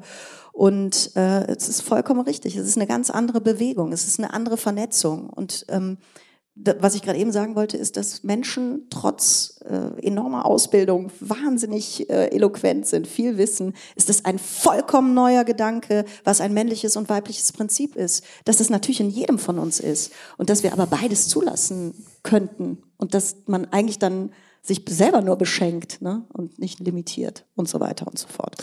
Was heißt für dich andere Richtung? Naja, du hast es ja gerade eben gesagt, das eine ist ein Schwanz auf den Tisch legen und dann ist klar, wo die Richtung ist, ja, auch wo die Kraft hingeht. Und eine weibliche Energie geht, äh, geht in den Raum und geht, äh, ist eher öffnend und ähm, ähm, ja, was, was bedeutet das? Verletzlich sein.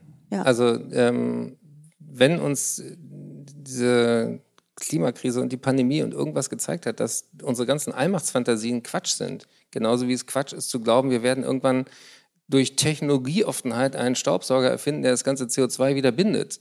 Als Elon Musk, großspurig wie er ist, getwittert hat, er bietet 100 Millionen Dollar für etwas, was CO2 binden kann, hat jemand zurückgetweetet, dürfen sich auch Bäume bewerben.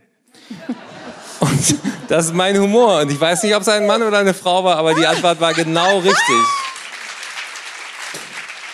Bevor wir eine kleine Pause machen, würde ich aber gerne noch wissen, jetzt hast du, jetzt ist bei dir sozusagen, so wie ich es gehört habe, so eine Veränderung stattgefunden. Du merkst irgendwie, da muss was anders passieren und du agierst anders. Was konkret machst du anders? Also wenn du jetzt an deinen Job denkst und ja. der jetzt äh, männlich geprägt war, ähm, ja, also, also, jetzt ist ja, ja, nicht mehr, das ist ja auch ein bisschen was dazwischen passiert äh, zu Comedy damals. Mhm, absolut. Was machst du jetzt konkret anders?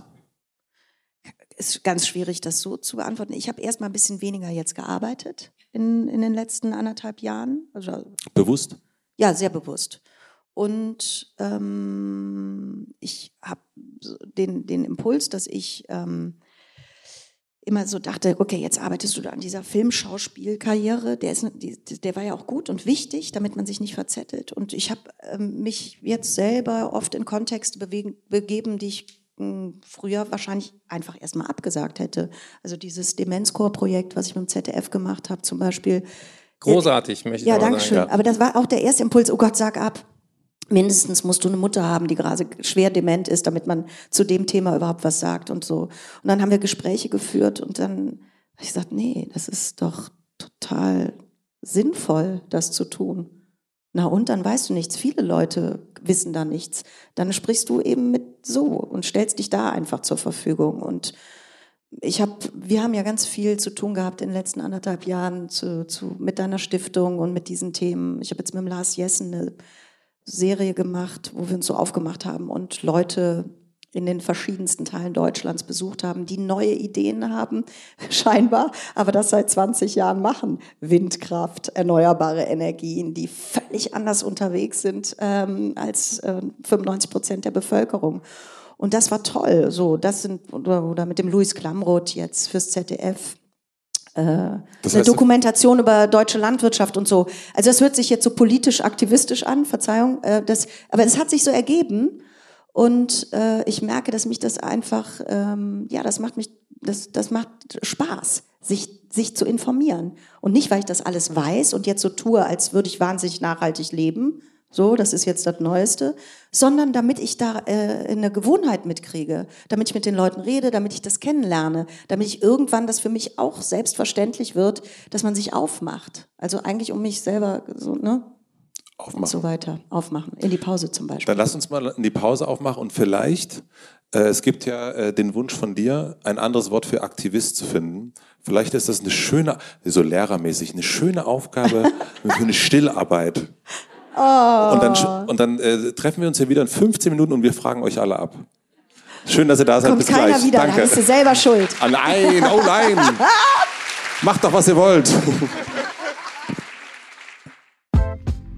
Wir machen eine letzte kleine Werbeunterbrechung. Mein heutiger Werbepartner ist Athletic Greens. AJ1 ist euer Vitamin- und Nährstoffkick am Morgen und auch meins und enthält viele wichtige Nährstoffe wie zum Beispiel Biotin, Vitamin B12, B2, B6 oder auch C oder auch Zink und Selen, die unter anderem den Energiehaushalt, die Muskelerholung, geistige Fitness und Haare, Haut und Nägel unterstützen. So seid ihr für jedes Abenteuer gewappnet, das der Alltag so zu bieten hat. AJ1 ist leicht absorbierbar, die Pulverform unterstützt eine effiziente Aufnahme im Körper. Ich habe Athletic Greens durch amerikanische Podcasts kennengelernt, durch Joe Rogan und Tim Ferriss, glaube ich, ja, die dafür Werbung gemacht haben. Und ich war schon sehr, sehr neugierig und bin jetzt seit anderthalb Jahren, würde ich sagen, täglicher Nutzer von Athletic Greens und weiß eben, dass ich durch meinen morgendlichen Messlöffel alles habe, was ich für den Tag an Vitamin brauche. Im Moment gibt es eine Aktion exklusiv für Hörerinnen und Hörer dieses Podcasts auf athleticgreens.com slash matze erhaltet ihr kostenlos einen Jahresvorrat an Vitamin D3, gerade jetzt, wo die Sonne so ein bisschen weggeht, sehr, sehr wichtig und fünf Travel Packs zu euren AJ1 Abo dazu. Den Link findet ihr wie immer auch in den Shownotes. Vielen herzlichen Dank an meinen Werbepartner Athletic Greens für die Unterstützung. Und nun zurück zur Folge. Annette. Matze. Wir sind ja verkuppelt worden über Eckart. Ja, Gott sei Dank, es wird auch Zeit. Ja. Du bist von selber überhaupt nicht auf die Idee gekommen, mich mal einzuladen, ne? Nein, es ist so. Ich dachte, es geht um Ehrlichkeit heute. Ich frag die, ich stell dir die Frage. Ich bin auf die Idee bin ich auch schon gekommen. Und ja, okay. Und dann? Also Eckart hat uns ja verkuppelt. Und dann ja. haben wir telefoniert. Und was ich gemerkt habe bei mir, erstens, man will dir sofort alles erzählen und mit dir sofort ganz viel labern, weil man, weil ich dich natürlich das Gefühl habe, ich kenne dich ja total gut, Fernsehen und so weiter und so fort, so eine äh, lustige Frau. Und ich habe auch gemerkt, ich will selber auch immer lustig sein. Du bist aber auch eine lustige Frau. Ja, das finde ich auch. Das finde ich auch. Oh. Und ich habe Also jetzt, also. Das war wirklich lustig. Ja, ich bin wirklich eine lustige Frau. Ja, ich weiß. Aber ich kann mir vorstellen, und dann haben wir uns neulich nochmal zufällig getroffen und auch da habe ich sofort versucht, irgendwelche Witze zu machen. Und darf ich da einhaken? Weil ich wusste ja gar nicht, wie du aussiehst. Ich höre dich ja Tag ein, Tag aus und weiß nicht, wie du aussiehst und denke immer nur, warum ruft der Arsch mich nicht an? Was hat er? Was ist denn los? Und äh, als die, wir waren in Berlin in einem Restaurant, ich war da mit Bettina Rust, die eine gute Freundin von mir ist, und er kommt rein und sie sagt, hallo Matze. Und ich, das ist er. Das ist er. Aber wir hatten gerade vorher telefoniert, wegen heute, und jetzt kommt's, das war ja gerade erst vor einer Woche, und in der Zwischenzeit sind wir uns quasi dreimal begegnet. Ja. Unabgesprochen. Unabgesprochen. Sag mal. Und ich habe immer sofort das Bedürfnis gehabt, ganz viel mit dir reden zu wollen. Ja. Ich auch. Gut, also es ist gut. Ich auch. Aber wir haben es gar nicht gemacht. Gut, also ging ich dir nicht auf den Sack? Nee, noch nicht. Also gerade geht mir der Eckart auf den Sack, dass der hier filmt. Okay, also ich habe mich gefragt, ich kann mir vorstellen, dass es einigen Menschen so geht. Dass die das Gefühl haben, dich irgendwie schon zu kennen und irgendwie dir sehr zutraulich sind. Das ist jetzt so lustig, dass ausgerechnet du das sagst. Weil das wäre ja das, was ich zu dir sagen würde, wenn ich dich in eine Show einladen würde. Entschuldigung, aber das Darf ist ich- wirklich witzig. Ja. Wie grenzt du dich ab? Frage für einen Freund.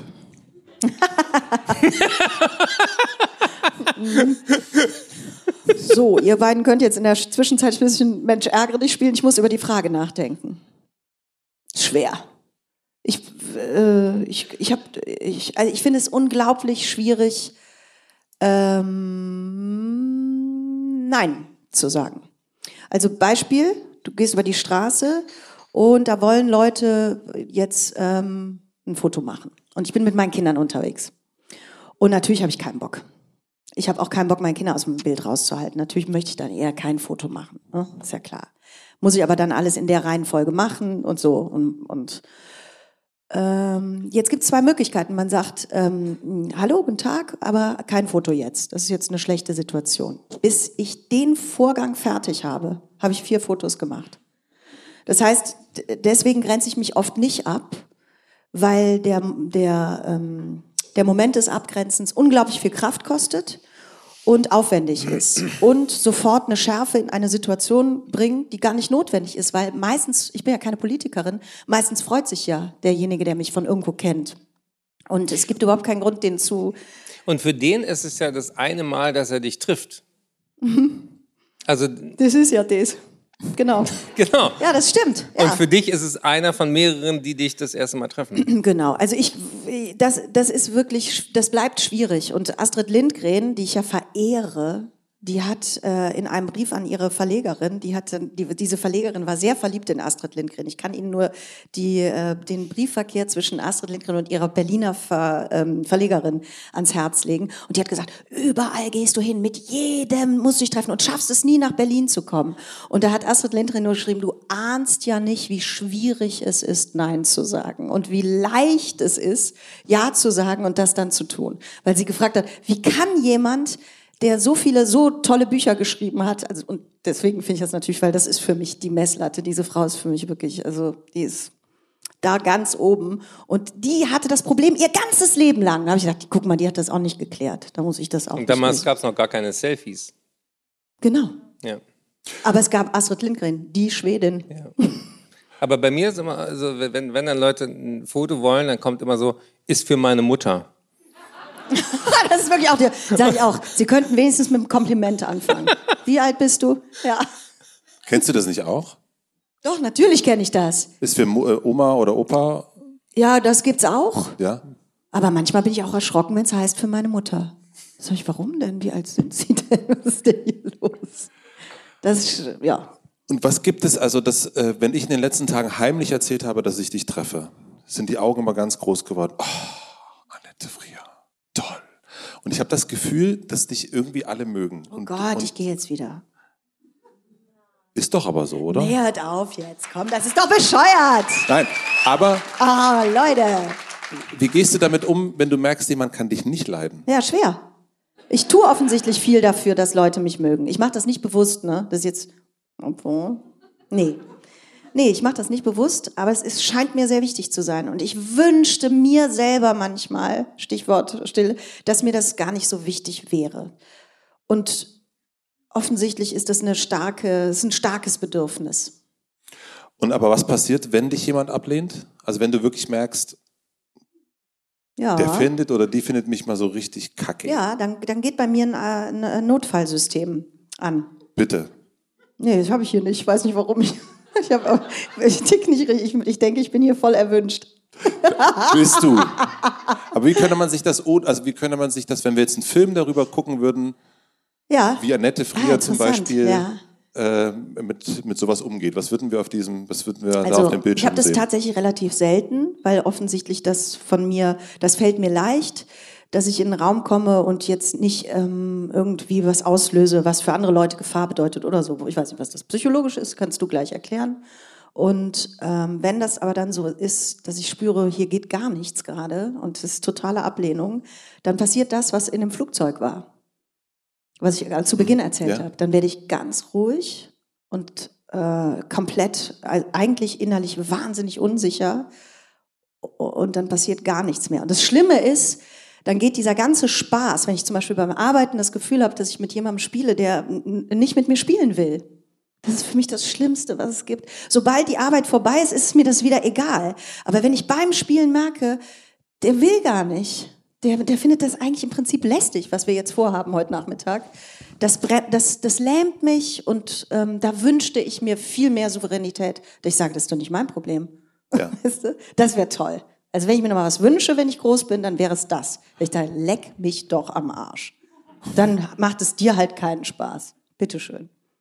Was ich bei dir total interessant fand, Eckhard, dass wenn du abgelehnt wirst, da habe ich so zwei Beispiele gefunden, ähm, dass du dann sehr offensiv damit umgehst. Das eine ist Dennis Scheck, ist ein äh, Kritiker, der hat ein Buch von dir zerrissen und du hast ihm einfach einen Brief geschrieben, den er dann lustig fand. Und dann äh, fand er dich cool, als, äh, meine ich zumindest. Äh, dann gab es Jan Böhmermann, der sich in seiner Sendung über dich lustig gemacht hat. Und bei nächster Möglichkeit bist du auf ihn zu und hast gesagt, sag mal Jan, haben wir ein Problem? Ähm, warum machst du das so? Also ich würde mich ja eher so verstecken und sagen, oh, der kann mich nicht leiden und ist ja irgendwie doof, ist ja schade. Naja, hm, ich fand den eigentlich ganz cool. Aber du bist da total offensiv und sagst, ich bin Eckart, hallo. Das waren, äh, also bei, bei, Jan Böhmermann war es tatsächlich Zufall, äh, dass ich ihn, ihn traf. Das war nicht geplant. Ich habe jetzt nicht äh, ihm aufgelauert und gesagt, Jan. Obwohl ich das, ziemlich lustig, obwohl ich das ziemlich lustig gefunden hätte. Finde ich auch total lustig, wenn so du da sitzt. so tagelang. Gleich kommt er. ich, ich finde es wirklich mega mein, mein, mein, Call to Fame war, dass äh, wenn man auf Tour ist, dann dann, kann das dann, gut machen, ne? dann sieht man ja immer so auch die Plakate, wer war gestern da, wer ist morgen da und so. Und ähm, dann äh, war ich mal einen Tag vor Felix Lobrecht in, einem, in der Location und habe ihm ähm, in auch so einem, einem meiner Spontanitätsanfälle eine CD dagelassen. Wahrscheinlich ist er so hip, dass er gar keinen CD-Spieler mehr hat. Eine CD von dir? Ja, mit, mit, mit Witzen, weil ähm, ich glaube, dass... Du hast Felix Lobrecht eine ja. CD von dir mit Witzen? Ja, nicht Mutig. von mir! sondern nicht meine Witze. Ich hatte für meine erste Stiftung Humor Teilen mit verschiedenen berühmten Leuten Witze gesammelt. Genial weil ich das ja von Kind auf an gemacht habe und ich dachte, äh, es gibt noch ein paar andere Bekloppte, die auch viele Witze haben und du kommst ja selber nicht, nicht an deine Witze ran, es sei denn, du hast jemanden, mit dem du anfängst zu erzählen und dann kommt man vom Hölzern auf Stöckchen. Das habe ich mit Karasek gemacht, mit ähm, Jürgen von der Lippe, der ein großartiger Erzähler ist. Ich dachte, jemand, der sagen, im Fach ist, finde, könnte das interessant finden. Und äh, Ihr hört doch mal rein. Nein, ja, die, die lag da halt rum ich habe hier Felix und so. Und ähm, dann hat er sich sogar bedankt und darauf habe ich nicht reagiert. Und dann hat er das in einem Podcast zum Thema gemacht, dass er von mir geghostet wurde, was, was, was überhaupt nicht stimmte. Aber ich bin, wie gesagt, ich bin nicht so besonders ordentlich. Dann kommt eine, SMS, denkst ja, sollst du mal antworten, dann kommen andere, dann ist die weg. Und äh, am schlimmsten ist E-Mail, weil bei E-Mails mache ich für die richtig wichtigen mache ich so ein Fähnchen ran, weil ich denke, da nimmst du dir mal Zeit, eine richtige gute Antwort zu formulieren und all der Scheiß, der wird beantwortet und die richtig wichtigen, die sind dann weg. Und deswegen, wenn Leute noch auf eine Antwort warten, auf eine E-Mail, Äh, es ist nicht persönlich. Es ist Die einfach. haben das Fähnchen dran. Die, die haben das Fähnchen, die sind mir besonders wichtig. Also alle die, die keine Antwort haben, die Sind wichtig. Die sind wichtig. Das wollte ich nochmal Oh, loswerden. das finde ich gut. Das muss man sich Den merken. klaue ich mir. Ja, das gut. ist aber wirklich so. Aber warum gehst du so offensiv auf Leute zu, wo du denkst, naja, die können mich eigentlich, vielleicht können die mit mir nichts anfangen. Ja, weil, weil Aber gute ich, Geschichte mit Felix. Liebe Grüße an dieser Stelle. Liebe Grüße an der Stelle. Und ich, auch möchte sagen. auch sagen, dass ich das großartig fand, was er mit Luisa Neubauer im 1,5 ähm, Grad Podcast mit ihr erzählt hat. Nämlich Sehr das, gut. Nein, nein, nein, Ja. erstmal die andere Sache. Wollte ich nochmal sagen. Gut. Ja, weil ich, ähm, ich finde es wichtig, natürlich muss man als öffentliche Figur eine Menge Kritik aushalten. Und man muss auch aushalten, dass jeder eine Meinung zu einem hat. Und äh, die kann ja sein, wie sie will. Aber ich habe immer das Gefühl, dass, dass äh, andere Leute, die auch in der Öffentlichkeit stehen, ähm, doch wissen müssten, wie, dass man nicht nur eine öffentliche Figur ist, sondern auch ein Mensch dahinter.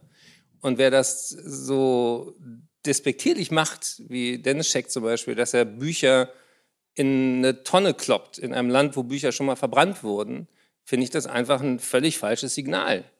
Und man kann ja sagen, es ist nicht mein Stil, aber jemand, der der erfolgreichste Sachbuchautor dieses Landes über mehrere Jahre war, könnte man sich auch fragen, was ist denn an diesem Buch dran, was viele Leute interessiert, auch wenn es mich nicht interessiert.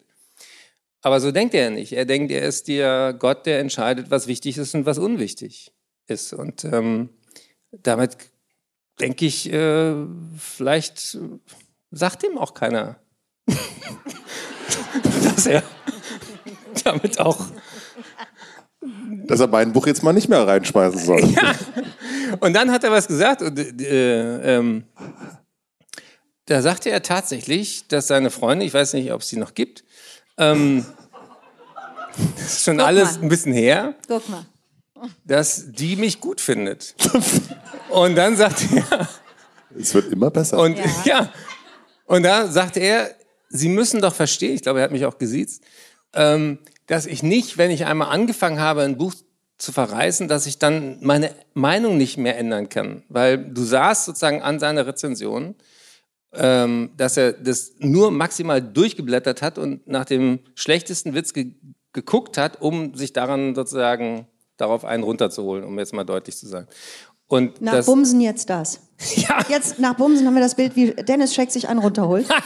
Vor deinem Buch. Nein, um, um darauf Auch Bilder sind um drin. darauf seine Kritik aufzubauen. Ist das Ja, der ja, Be- ja, klar, nein. Das ist alles, äh, Und dann, dann fand ich, habe ich ihm gesagt, wissen Sie was, ich hätte mehr Respekt vor Ihnen, wenn Sie sich trauen, mal zuzugeben, dass Sie Ihre Meinung geändert haben und tatsächlich mal gelesen haben. Und ähm, das ist jetzt die Geschichte. Aber dadurch, don't feed the trolls, wir müssen nicht darüber reden. Das ist äh, nicht die wichtigste Geschichte in meinem Leben. Nee, das ist vollkommen klar. Also worauf ich hinaus wollte, ist ja eher wirklich das hinzugehen zu den Menschen, die einen kritisieren. Äh, Und du könntest, du bist ja trotzdem noch der erfolgreichste Sachbuchautor gewesen in dem Moment, aber sich dann hinzugehen und zu sagen, es ist ja auch, das ist ja schon ein Wagnis auch zu sagen, Herr Scheck, und das machst du ja nicht nur einmal, das machst du ja in ganz vielen Momenten, habe ich so das Gefühl, dass du auf die Leute, die dich nicht so cool finden, aktiv zugehst. Ja, weil ich auch oft die Erfahrung gemacht habe, dass, dass die ja auch Menschen sind. Hoffentlich. Nicht immer. Ich habe auch andere Erfahrungen gemacht. Nein, aber das, das ähm, Du bist ein geiler Vogel. nein, ich finde wirklich, der, der, ähm, meistens lösen sich auch Konflikte oder, oder so Schemata, wenn man die Leute einmal trifft und, und redet und sagt, hier, das ist mir wichtig und das ist mir, das war mein Anliegen. Äh, Jan hatte sich damals äh, lustig gemacht über, über so ein Luther-Ding, ähm, äh, was ich total verstehen kann, dass es eine Steilvorlage ist im ZDF. Hirschhausen moderiert, 40.000 Leute in der Halle singen was zum Reformationsjubiläum. Äh, ähm, Luther, weißt du, so, Ja. Ja, das war der, der das Fundraising-Modell der katholischen Kirche in Frage gestellt hat. Das haben die Katholiken bis heute nicht verziehen. Zack, Zack. Und das auf der CD. genau. Mist, die hat der Lobrecht. Das letzte Modell hat der Lobrecht erwischt. Ah. Das, jetzt wollte ich, das habe ich noch unten Entschuldigung, aber der war richtig gut, der Luther. Du warst, du, ja, du warst Luther. bei Luther. Genau. Und natürlich gibt es Leute, die fangen mit Kirchen nichts an. Und natürlich gibt es Leute, die, die sagen, Luther war Antisemit, war er auch. Und Antisemit vor 500 Jahren ist was anderes als Antisemit heute und so. Aber ähm, worum es mir damals ging, war zu sagen, wir brauchen positive Gemeinschaftserlebnisse. Wir brauchen, das war die Idee, dass äh, man Noten in den verschiedenen Chören verteilt hat. Du weißt auch um die heilende Kraft der Musik mit deinem Demenzchor. Und ich fand das super, dass man ein Stück gemacht hat, was total integrativ war mit ganz, ganz vielen Leuten aus ganz Deutschland, die da maximal motiviert hingefahren sind und einmal zusammen was zu singen, was vorher noch nie zusammen erklungen war. Das heißt, man schafft gemeinsam was, was keiner alleine schafft. Ja? Das war für mich das stärkste Ding an dem Abend. Und ähm, natürlich, wenn man da von außen rausguckt, raufguckt, kann man sagen, wie, wie albern ist das denn und ist der Text nicht viel zu hohl und so weiter. Das ist halt so ein Musical, ja. Das ist jetzt nicht die tiefste Exegese, die man haben kann. Und trotzdem würde ich sagen, ja, ich stehe dazu, dass ich das gemacht habe.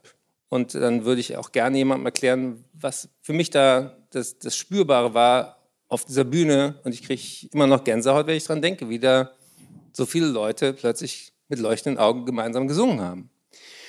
Und deswegen finde ich es wichtig, ähm, auch heute zu überlegen, wo findet noch Gemeinschaft statt? Wo findet eben dieses Spalterische, dieses Ätzende, also neulich kam eine Studie raus, dass mit Hitzewellen mehr Hassmails geschrieben werden. Ja? Also das heißt, unheimlich viele Leute sind auch durch die Klimakrise, durch dieses Gefühl von Ohnmacht, durch dieses Gefühl von, da kommt was auf uns zu, wir können das nicht mehr einfangen, sind am Maximum. Da kannst du zwei Richtungen haben. Entweder gehst du jetzt in die Verantwortung, was können wir jetzt tun, was müssen wir sagen, was müssen wir machen, was müssen wir äh, gemeinschaftlich organisieren, wo, welchen, welchen Firlefanz müssen wir auch sein lassen. Oder du gehst immer in, äh, in Hass, in Spaltung der Gesellschaft, in ähm, ja, alles, was sozusagen das Gegennarrativ ist. Das ist, äh, das Nachhaltigkeit ist irgendwie nur so ein Prenzlauer Berg Latte Macchiato Elitefummel und es ist, es ist nicht. Es ist eine Überlebensfrage. Und da entscheide, oder da unterscheide ich inzwischen schon in Gesprächen relativ schnell, ob Leute diesen Punkt überhaupt schon mal kapiert haben. Und als Arzt habe ich gelernt, erstmal die Diagnose stellen und dann über die Therapiemaßnahmen reden. Aber solange ganz viele Menschen in Deutschland immer noch glauben, dass das irgendwie so ein bisschen linksgrün versifftes, hysterisches Gedöns ist, die Klimakrise, solange kommen wir gar nicht an den entscheidenden Punkt, nämlich wie retten wir nicht das Klima, sondern uns. Wie retten wir unseren Arsch? Wir sind die Generation, die als erste mitkriegt, was Klimakrise bedeutet. Wir sitzen hier in Köln. Der Rhein ist diesen Sommer zu einem Rinnsal vertrocknet. Ich saß da im Flussbett und ich hätte heulen können, weil Flüsse sind Lebensadern, sagt man, ja. Und plötzlich war die Lebensader von einem der wichtigsten Vater Rhein war nur noch so ein Rinnsal. Und dann zu merken, da da stimmt einfach grundsätzlich was nicht. Wenn du siehst, wie trocken alles war, wie, wie der Grunewald in Berlin gebrannt hat, ja, der Ort, wo ich mit meinem Vater irgendwie Wildschweine beobachtet habe morgens mit dem Fahrrad, ja. Plötzlich kommen diese ganzen Themen, die wir immer nach Bangladesch und zu Polarbären geschoben haben in Gedanken, die kommen ganz nah an einen ran. Und das macht Angst. Und ich war auf einem Psychiaterkongress, wo es auch um Klimaangst ging. Und das größte Aha war dort, Normalerweise, wenn ein Angstpatient zu dir kommt, ist dein therapeutischer Job, dem zu erklären, warum seine Angst unberechtigt ist. Nein, du wirst nicht, wenn du über die Brücke gehst, stürzen. Komm, wir machen drei Schritte. Komm, wir machen nächstes Mal fünf Schritte und irgendwann laufen wir zusammen. Ja, dein Herz geht ein bisschen, aber guck mal, wenn du atmest, geht's wieder. Und dann machst du kognitive Verhaltenstherapie und dann kann man meisten Menschen mit Angststörungen super helfen, auch mit Panikattacken. Wenn man aber Angst vor dem hat, was gerade passiert, sind alle Therapeuten plötzlich mit bloßen Händen da und sagen, stimmt, ihre Angst ist völlig berechtigt. Pathologisch ist nicht diese Angst, sondern pathologisch ist unser Umgang damit, dass wir es alles tun, um da nicht hinzugucken. Und so bin ich tatsächlich inzwischen der festen Überzeugung, dass, dass wir viel mehr darüber reden müssen, dass das Politischste, was wir machen können, ist erstmal das Thema zum Thema zu machen, und zwar überall, und mein Job mit der Stiftung Gesunde Erde, gesunde Menschen ist, dieses Thema maßgeblich eben in die Gesundheitsberufe zu bringen.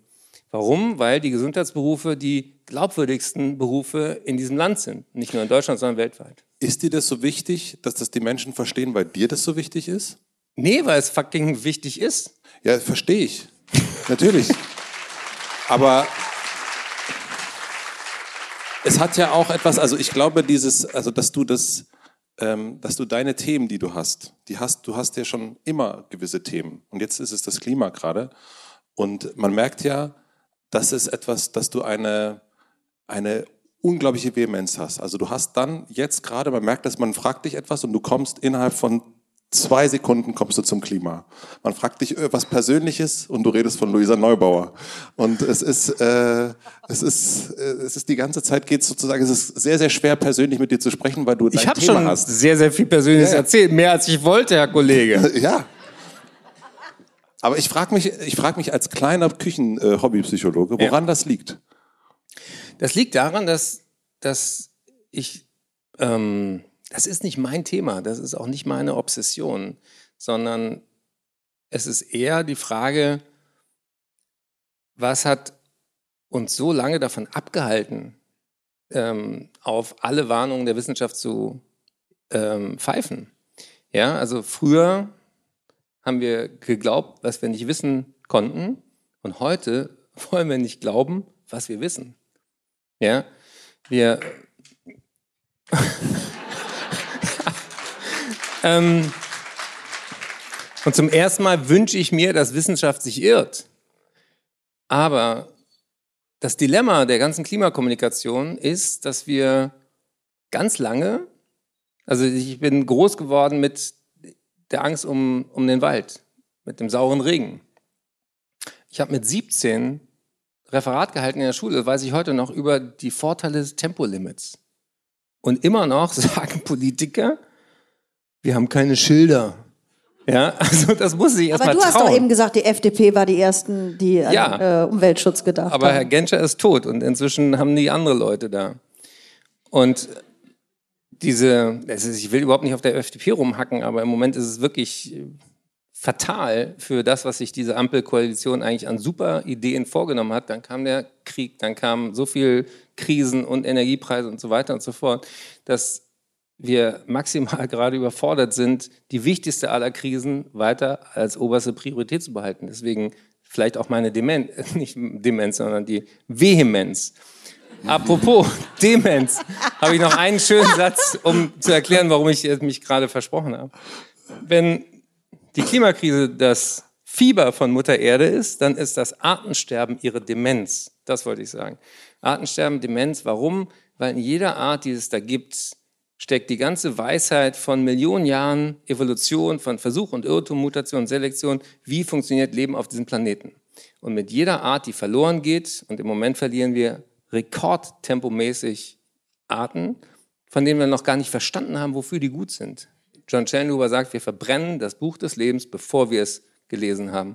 Und deswegen ist es nicht nur die Klimakrise, sondern auch das Artensterben. Und das bringt uns entweder um oder wir ist, wachsen daran. Entschuldige, wenn ich dich unterbreche, Eckert. Ich weiß, dass du wirklich in Deutschland der Mensch bist, das habe ich gerade eben gesagt, der diese Kommunikation fantastisch macht. Ja, also und und es stimmt schon. Es hat eine gewisse Obsession im besten Sinne für mich, weil ich ganz viel gelernt habe. Und äh, das werde ich als nächstes Dennis Scheck nochmal erklären, ähm, was ich gelernt habe, als ich dein Buch gelesen habe. Kennst du ihn? Wenn ich ihn treffe, werde ich ihm das auf jeden Fall sagen. Und ähm, Ich glaube ich auch. ja, auf alle Fälle. Und Lieben ähm, Gruß. Was, was manchmal passiert, und das ist schon lustig, weißt du noch, wir hatten noch neulich das Gespräch in einer, in einer, in einer, in einer Runde über diese Tram-Geschichte. Ja. Das war doch, das ist doch das exakte Beispiel. Da hast du ohne Punkt und Komma unter anderem diese Tram-Geschichte erzählt. Sag mal bitte ganz kurz, was das ist. Das ist wirklich das ist ein super Beispiel jetzt. Ähm, In Berlin, meiner Ja. Heimatstadt, Matze ist da auch, gibt's eine Straßenbahn. Und es gibt die Scientists for Future und gesunde Erde, gesunde Menschen. Und dann haben wir gesagt, wie visualisiert man Klimakrise, nämlich indem man diese blauen und roten Streifen macht. Nämlich rot ist wärmer, blau ist kälter und es wird sehr schnell klar, es wird wärmer.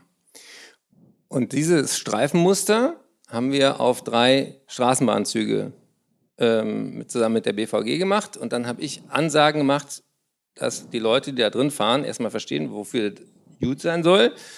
Und ich habe gesagt, Mensch, äh, wenn Ihr Nachbar gerade angibt, weil er sich ein Elektroauto gekauft hat, sagen Sie doch, ich fahre elektrisch seit 130 Jahren, die Tram und, äh, und so. Und übrigens, auch wenn es sich nicht gerade so anfühlt, Sie machen gerade die Luft besser und wenn da draußen Stau ist, winken Sie mal freundlich, freuen sich die Leute. Also so habe ich versucht, die Situation äh, mit durchsagen. Und dann kam Nora Tschirner. Genau. Und Nora sagte, oh Gott, das machst du. Da würde ich mir vorher, ich weiß nicht, was ich machen würde. Auf keinen Fall, das macht man doch nicht. Du kannst doch nicht in der Tram raus. So, und es war sehr lustig, weil in dem Raum, vorher hattest du sechs oder sieben oder acht andere Sachen erzählt, was du gerade, wo auf dem Kongress, du warst auf dem Kongress, da war dies, das war das, das hast du mit Leuten gesprochen. Dann kam diese Tram-Geschichte. Und das war so der Moment, wo den, den Nora sich geschnappt hat, als, sag mal, spinnst du? Die Leute werden dich mit Eiern bewerfen, wenn du die in der Tram vollquatschst. Bist du bekloppt, Eckert? Und ich fand die Ruspe unfassbar von der Nora, ihn zu stoppen in seinem Monolog und zu sagen, bist du irre? Wie kacke ist die Idee? Nora selber hat fünf Minuten später gesagt, ich bin bescheuert. Es gibt ganz viele Leute, die das super toll finden. Und nur weil ich das nicht machen will, heißt das noch lange nicht, dass das nicht gut ist. Und dieser Diskurs ist aber dann interessant. Du bist so in den, into it, in den Sachen manchmal, dass man wirklich sagen will, Eckart, ganz kurz nochmal zurück. Wir müssen nochmal zwei, ich, ich kann jetzt nicht mehr zuhören. Weißt du? Das ist, glaube ich, das ist die Schwierigkeit. Und das ist mehr als redlich. Und das das, daran lobe ich, also im besten Sinne Naivität von dir, die, nein, ich möchte das erklären, die im, im, im krassen Gegensatz zu deinem, dem ganzen Wissensschatz, den du mitbringst, dass du einfach sagst, und das noch, und das noch, und Leute, und das auch noch, und das auch noch. Und viele Menschen, inklusive ich manchmal, die klappen irgendwann zu und sagen, ich habe jetzt genug Informationen. Ich muss jetzt erstmal darüber nachdenken. Und das ist, glaube ich, die interessanteste Frage. Wo ist, wo macht man, stopp, das ist jetzt eine Information und jetzt lassen wir die erstmal im Raum stehen und gucken. Und, und, und wann ist das? Also um Gottes Willen, das soll überhaupt keine Kritik sein. Ich weiß, dass du möglichst viel unterbringen willst, weil, sie, weil uns das allen hier steht. Und trotzdem ist das, eine, ist das ein schwieriges Ding. Also wo kriegst du wirklich Aufmerksamkeit? Und ich glaube auch an positive Geschichten, aber ich glaube nur an positive Geschichten, wenn vorher geklärt ist, was du gerade eben gesagt hast, wo sind wir eigentlich oder wer sind wir? Also was dahinter steht. Also diese Lehre, diese innere Lehre von Menschen, von, da kann man kaum erwarten, dass jemand jetzt auch noch am Ende des Tages auf die Tomate aufpasst. Ja, wenn man völlig fertig von irgendwo nach Hause kommt. Und, und, und da glaube ich nicht an Menge Masse. Danke. Nee, das ist, glaube ich, das Problem. Und ich, äh, und ich bewundere den Eckert dafür, dass er, dass er diesen Job macht und uns da so die, äh, die, diese Brücke äh, bietet. Und ich glaube, das ist aber oft das Problem. Also warum Dinge nur zum Viertel ankommen, warum sich das dann nicht umsetzt. Es ist zu viel. Es ist wie immer auch da oft zu viel. Und dann sagen die Leute, stopp, ich höre jetzt nicht mehr zu. Eckart, du hast mich gerade eben genau richtig verstanden, ne? Na. Nein, es ist, äh, man, man kann sich nicht selber kitzeln. Also das ist, äh, kann, man, kann jeder mal probieren. Ähm, Doch, bei mir klappt's. Ja, echt? Mhm. Wo? Könnte ich sofort los. Hier. Du kannst dich selber kitzeln. Egal, wir, weiter geht's. Weiter geht's. Das möchte ich nicht fortführen, das Gespräch. Aber das ist ja wirklich eine Seltenheit. Das habe ich noch nie gehört, dass sich jemand selber kitzeln kann. Doch, ich schon. Ich kann äh, zum Beispiel, wenn ich, entschuldige, wenn ich hier mir jetzt einen ähm, äh, Lipliner ne, male, könnte ich mich dabei einscheißen vor Lachen. Weil ich bin so hier super, super, super kitzlig. Das heißt also, ich rede mich um Kopf und Kragen. Ich, ich lege jetzt das Mikrofon weg.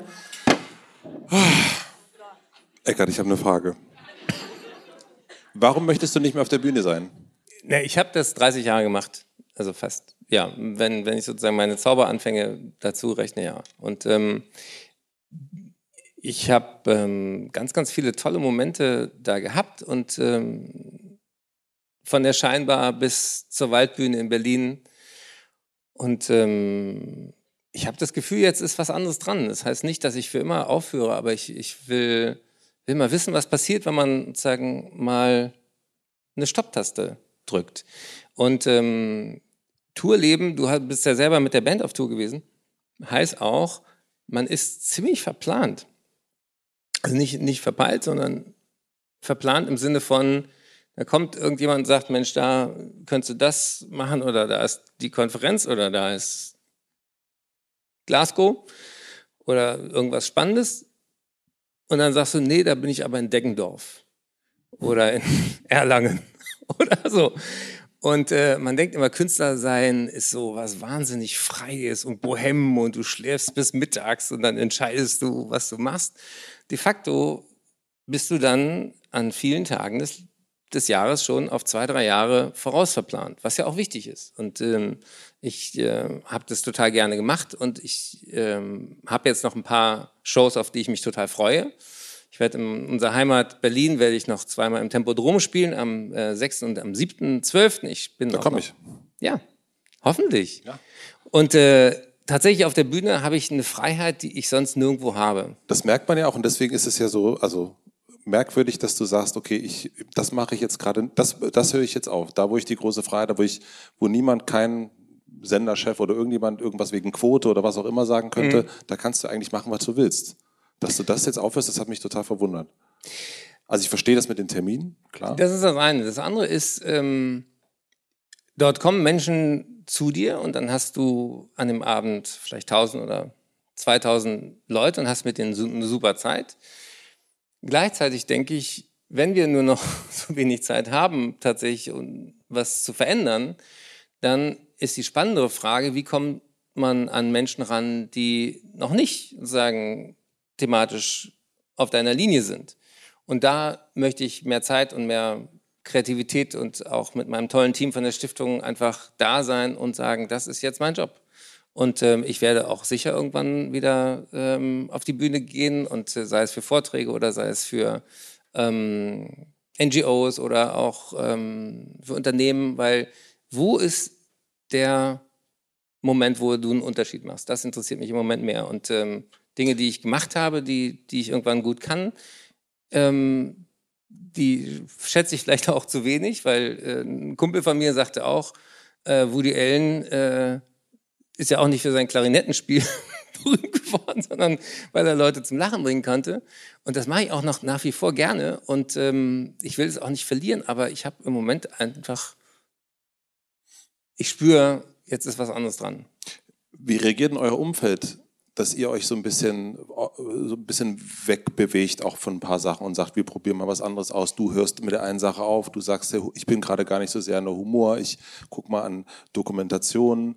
Es gibt ja auch da, auch manchmal im Umfeld so etwas Bewahrendes unter Umständen, die sagen, aber ja, dann machst du das nicht mehr oder du und das ist doch das, was dir so viel Spaß gemacht hat.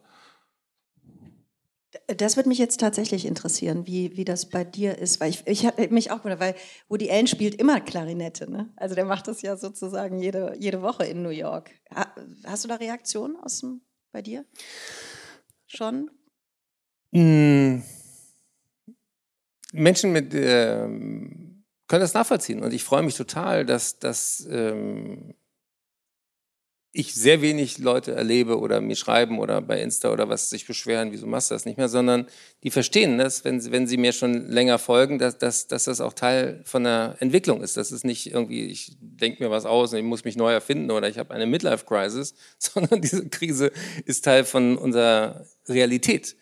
Und ähm, ich will wenigstens versucht haben, es allen Leuten zu sagen, egal ob sie es hören wollten oder nicht. Also ich könnte es mir tatsächlich leichter machen, als ich es mir gerade tue. Nee, das, das ist klar, aber das persönliche Umfeld? Ähm, die tragen das auch mit Fassung. Schön geantwortet. Kurze Antwort. Und bei dir, du kannst länger antworten, wenn du willst. Ja, da ist das auch noch nicht so richtig absehbar. Das, ich, das ist auch nicht so, dass ich jetzt das Gefühl habe, oh, jetzt ist sie, ist sie neu oder so, ne? Gar nicht. Also im Gegenteil, ich habe nächstes Jahr zwei fette Komödien vor der Brust. Also es ist nun wirklich nicht so, wie ich bin noch nicht bescheuert und verabschiede mich von Humor. Da hätte ich ja nicht mehr alle Latten am Zaun. Ähm, also das wäre ja wohl das Letzte, was wir abgeben. Also wirklich. Ähm, aber, aber ja, ich glaube schon, dass die bemerken, auch in der Familie, ich glaube, es geht letztlich jedem so. Keiner kann sich äh, dem entziehen, was los ist, was in der Luft ist. Und ähm, das hast du gerade eben sehr richtig gesagt. Wir sind in einer Transformation. Ich finde, das ist spürbar. Ja. Es ist viel mehr los als vor zehn Jahren. Also ich meine, was, was, was, was wird gerade besprochen? Was ist auch oft viel zu viel? Das ist das Thema der Reizüberflutung. Wir sind völlig überfordert. Das spüre ich auch. Aber wir kommen damit nicht zurecht, wenn wir einfach sagen, es bleibt alles so, wie es war. Das wird nicht funktionieren. Das funktioniert nie. Das funktioniert, glaube ich, in keinem Zusammenhang, never, Mikro, Makro, Kosmos und so. Und deswegen gehe ich da einfach äh, mit. Und, und das ist ja nicht nur wir hier, das sind ja alle Leute im Saal genauso davon betroffen. Und jeder muss da, glaube ich, für sich die so Dosis finden, mit der man das neue Leben reinlässt und, und mal abwarten. Und es hat ja auch komische Seiten, weil wir alle auch Teil, Teil unserer eigenen Widersprüche sind. Und da, das ist eigentlich die spannende Frage, äh, kriegen wir auch Lust wieder auf Zukunft? Kriegen wir aus dieser bisschen Depri-Krise, Überforderungsgeschichte irgendwie wieder eine, wow, da geht's hin, da, da könnten wir es schöner haben, da könnten wir es gesünder haben.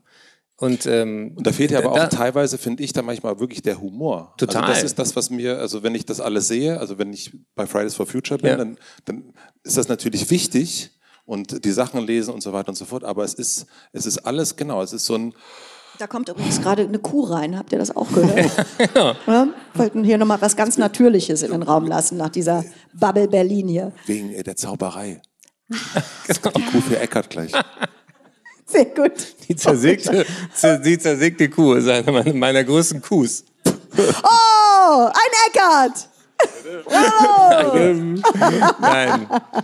Nein, aber die, die, die Frage, äh, wo, wo der Spaß dabei entsteht, ist, das geht dir ja auch so, auf diesem Weg in eine andere Welt treffe ich total viele coole Leute.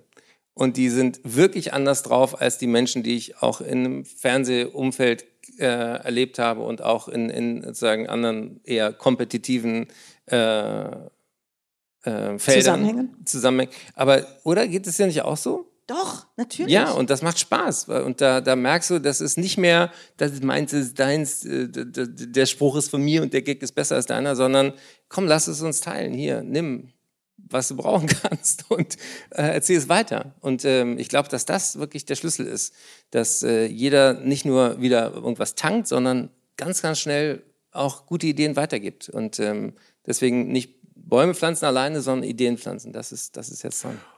Und wo findet ihr dann den Humor in diesen Sachen? Also, weil das ist ja auch das, was du zum Beispiel gemacht hast, gerade am Anfang von deinen Sachen. Ne? Du hast gesagt, hier gibt es etwas, vielleicht, das macht jetzt nicht so viel Spaß, über die Leber äh, sich Sachen durchzulesen, aber dann mache ich ein paar Witze darüber und dann mhm. macht es ein bisschen mehr Spaß.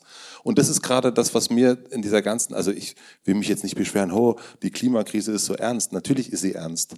Aber sie fällt dadurch halt wahnsinnig schwer, weil es, äh, weil alles sehr schwer ist. Und dann denke ich manchmal, oh, ich, dann höre ich dann manchmal eher auf, hinzugucken weil es mir zu schwer wird, ja. zugegebenermaßen. Ja, ich hatte ähm, einmal, das ist, das ist natürlich auch eine Frage der Verabredung im Raum. Also ich habe neulich äh, einmal bei Maischberger auch ähm, gesessen und da war nicht klar, auf welcher Ironieebene ich gerade unterwegs bin. Da habe ich gesagt, Mensch, äh, SUVs werden gerade so eine Million ungefähr pro Jahr zugelassen. Und da sagte ich, boah, ich wusste einfach nicht, dass so viele Leute auch wegen der Mietpreise und Wohnungsnot inzwischen in Sumpfgebieten und in Wäldern und auf Sand wohnen, dass sie nur mit einem Geländewagen überhaupt nach Hause kommen. Ne? habe ich einfach verstehe ich, dass sie einen unbedingten Geländewagen auch brauchen und dann sollen die den auch kaufen können. Aber die fahren ja auch mal irgendwie Brötchen holen, dann fahren sie auch mal wieder auf asphaltierten Straßen, die wir gemeinschaftlich finanziert haben. Und ich denke, wer jemand ist, der meint, er braucht zwei Tonnen Stahl um sich wie ein Traktor und er braucht die PS von einem Traktor, soll auch nicht schneller fahren als ein Traktor. Also 25 Stundenkilometer Höchstgeschwindigkeit für SUVs und das Problem wäre gelöst. Dann hätten die Leute, die einen Geländewagen brauchen, einen, da kann man auch nicht schneller fahren. Und alle anderen würden wieder die Straße freimachen und die Städte. Und, und da kriegte ich echt einen Shitstorm. Wirklich? Weil nicht, nicht klar war, ist das jetzt lustig? Nein, für jeden, der SUV hat, war es natürlich nicht lustig. Aber das, du, du kannst doch irgendwie... Äh, ich stelle mir manchmal vor, wenn Außerirdische auf der Erde landen und die sagen, okay, die Leute wussten, dass die Ressourcen alle knapp werden und was haben sie gemacht? Immer größere und schwerere Autos gebaut. Das ist doch total lustig, oder? Das ist schon sehr lustig. Das ist lustig. also, historisch werden die Mit Leute einer auf ganz uns, schweren Stimme. das, die werden irgendwann Ich wohne mal, in Berlin, da gibt es wahnsinnig viele SUVs, also sind alle Förster. Also deswegen Ja. Brandenburg. Das ist, oder ich meine, wenn der Grunewald brennt und da lagern Bomben aus dem Zweiten Weltkrieg und dann heißt es, warum lagern die eigentlich mitten in der Stadt? Ja, stimmt, wir hatten die Einigung, wir, wir, hatten, wir hätten auch in Brandenburg mal das umtopfen können. Wir haben auch schon mal drüber nachgedacht, aber das ist Berlin, verstehst du? Das ist Berlin. So, sowas finde ich lustig. Was gibt euch denn Hoffnung? Ja. Also du, Matze, du gibst mir immer wieder Hoffnung, wenn Ja. ich deinen Podcast Ja, höre. ich weiß. Es stimmt. Mir gibt alles, ich wach morgens auf. Das ist doch schon mal sehr hoffnungsvoll, dass ich Das wieder finde ich- aufwache. also das finde ich auch dass sehr die gut, dass Wahrscheinlichkeit, aufwächst. dass ich morgen früh wieder aufwache, sehr immer, groß ist. immer wieder geht die Sonne So ist auf. es. So, da geht's schon mal los. Ich glaube, wir dürfen uns nicht zu ernst nehmen. Und wenn wir irgendwann uns selber abschaffen, so what? Jetzt sind wir noch da. Das hilft manchmal auch, der Gedanke. Und dann sollte man, wenn man in ein Steak beißt, den Moment genießen und nicht darüber reden, wie scheiße das ist, dass man das gerade tut. Das ist zum Beispiel etwas, was ich finde, in den Knigge gehören muss. Jetzt werden alle Vegetarier und Veganer den Shitstorm wieder auf mich loslassen, dass ich überhaupt noch ein Plädoyer für Steak mache. Es geht mir um Folgendes. Was wir tun, dann sollten, wenn wir es ein bisschen bewusster machen, was ich mir versuche gerade zu, mich dahin zu erziehen, dass ich Ja. jetzt nicht einfach alles so mit mir in den Abgrund reiße, das, was bockt und was vielleicht jetzt nicht mehr besonders hip ist im Prenzlauer Berg, wenn wir es machen, Hey. Freund, ja, Hey. ganz, ganz ruhig, ruhig, Ruhig. ruhig, Hilscher. Wenn wir es machen, dann mit Freude. Und ansonsten lass es weg. Aber nicht allen Leuten am Tisch die Laune versauen, nur weil die noch andere Essgewohnheiten haben, zum Beispiel. Das sollte man ver verschieben und dann nach dem Essen besprechen. Aber nicht in dem Moment. Danke, danke, vielen Dank für den Applaus. Es, äh, nee, ich finde wirklich, dass, da, da muss es einen Knigge für geben. Jeder rotzt dem anderen ungefragt ins Ohr, was er gerade Kacke findet. Und wieso das, stimmt. gar nicht geht, was du da gerade isst. Und ganz ehrlich, das sollte man so nicht tun. Wenn man das Gespräch führen möchte, dann geht man hin und sagt, Genau. hast du daran Interesse, mit mir darüber zu reden? Und hört auf, das Problem immer auf der individuellen Ebene abzuladen. Voll, genau. Also, mehr Menschen, So. würden, mehr Menschen würden Richtig. automatisch weniger Fleisch essen, wenn du an der Supermarktkasse für jedes Kilo Fleisch so ein 20 Liter einmal Gülle mit ausgehändigt bekommst. Und dann heißt es, das haben Sie mit verursacht, wussten Sie nicht, jetzt wissen Sie es. Brauchen Sie einen Deckel oder geht das so mit? Viel Spaß beim Grillen. So verändert man Gesellschaft. Das macht mir jetzt Spaß. Ja, das macht auch Spaß. Das, das macht auf jeden Fall Spaß. Voll. Und Retour zurück an die Politik. Die müssen, die müssen Sachen für uns regeln. Wir können nicht alles gleichzeitig machen. Wie soll das gehen? Das geht nicht. Funktioniert nicht, äh, das alles auf uns abzuwälzen. Das ist ätzend. Es geht nicht. So gut sind wir nicht. Wir haben keine Eins alle in Umweltschutz. Das ist ein Zeugnis, da gibt Sechsen, Fünfen, Vieren, da musst du mit umgehen. So, Vers- da musst du sagen, nächstes Jahr willst du eine bessere Note, pass auf, wir sorgen dafür, wir sind die Schule. Versetzung gefährdet. So, bums, fertig ist das. Ey, geht mir so auf den Sack.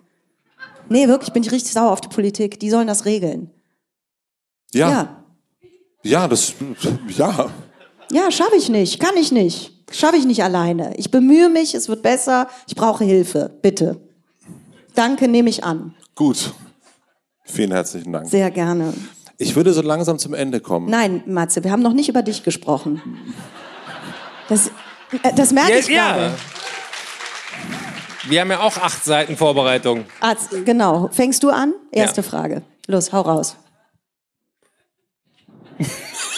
Denkst du über dein Outfit nach, wenn du so öffentlich, wenn du, wenn du mal in so einen Saal gehst wie heute? Ja? Ähm, wie lange hast du über diese Socken nachgedacht? Und wenn ja, wieso kommst du zu diesem Ergebnis? Nein, das ist gemein. Die sind gut. Die sind ja, ganz gut. Ja. Also ich habe heute drüber nachgedacht ja? und habe meinen Freund Dirk gefragt und habe gesagt, Wer ist Dirk? Dirk ist mein Freund. Und habe gesagt, Dirk, so? Dirk redet nicht so viel? Naja, er hat schon mehr gesagt, aber das, letzten Endes hat er das gesagt. Mhm. Ich habe aber gedacht, naja, jetzt mal ganz ehrlich, ich habe es gestern auch schon angehabt und vorgestern auch schon. Die Socken hattest du vorgestern? Nein, nee, das die T-Shirt. nicht, aber so die Art und Weise. Ah, okay. Die Art und Weise. Du hattest die Art und Weise gestern und vorgestern Ja. auch schon mal. Und ich habe gedacht, ja, ich wag's einfach nochmal. Mhm.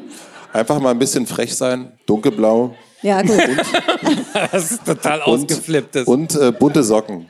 Gut, ähm, dein Erfolg, Matze, der dich heimsucht seit zwei bis drei Jahren, ganz krass, alle wollen zu dir in die Sendung. Wegen Socken? Hat nicht wegen deiner Socken, Nee. das ist das Gute, da sind alle ehrlich zu dir. ähm, hat er dich verändert? Würdest du sagen, du bist anders? Du gehst anders raus, wenn du ins Grill Royal gehst und die Frau Russ triffst? Fühlt sich Ähm. das anders an als vor fünf Jahren? Mit den Socken? Nein, du. Nein, mit, mit, mit diesem Wahnsinnserfolg, den du mit dem hast, was du tust. Es ist mir wahnsinnig unangenehm, ins Grill Royal zu gehen. Aber weil ich dich da getroffen habe, muss ich dich natürlich fragen. Ja. Und ich habe gedacht, Mir ist das halt zum Beispiel überhaupt nicht das unangenehm. merke ich, dass dir das gar nicht äh, Ja, ga- völlig das ist, egal Das ist. ist schön, so ein Besuch auf der Titanic. Das ist dieses vegane Restaurant, Das oder? ist dieses Grill vegane Royal? Restaurant. Und da kann ich aber sagen, erstens, ich habe äh, das einer Kollegin zum Geburtstag geschenkt. Äh, zweitens waren die vom Grill richtig begeistert, als wir sagten, also ich sagte, kein Alkohol bitte, Vegetarier. Das, da war natürlich die Stimmung im Keller im Grill Royal. Und Ja. dann sind wir auch schnell gegangen. Nee, wir sind vor euch gegangen. Ihr wart aber auch eher da. Aber vielleicht anderthalb Minuten. Ihr hattet das Essen schon auf dem Tisch, als ich gekommen bin. Nein, nur Ja, das Bettina kam war noch gerade. gar nicht da. Naja, ähm, ja. Okay. Eckhard, möchtest du noch eine Frage stellen? Wie schwer fällt es dir zu erkennen, wann so ein Gespräch den Höhepunkt überschritten hat?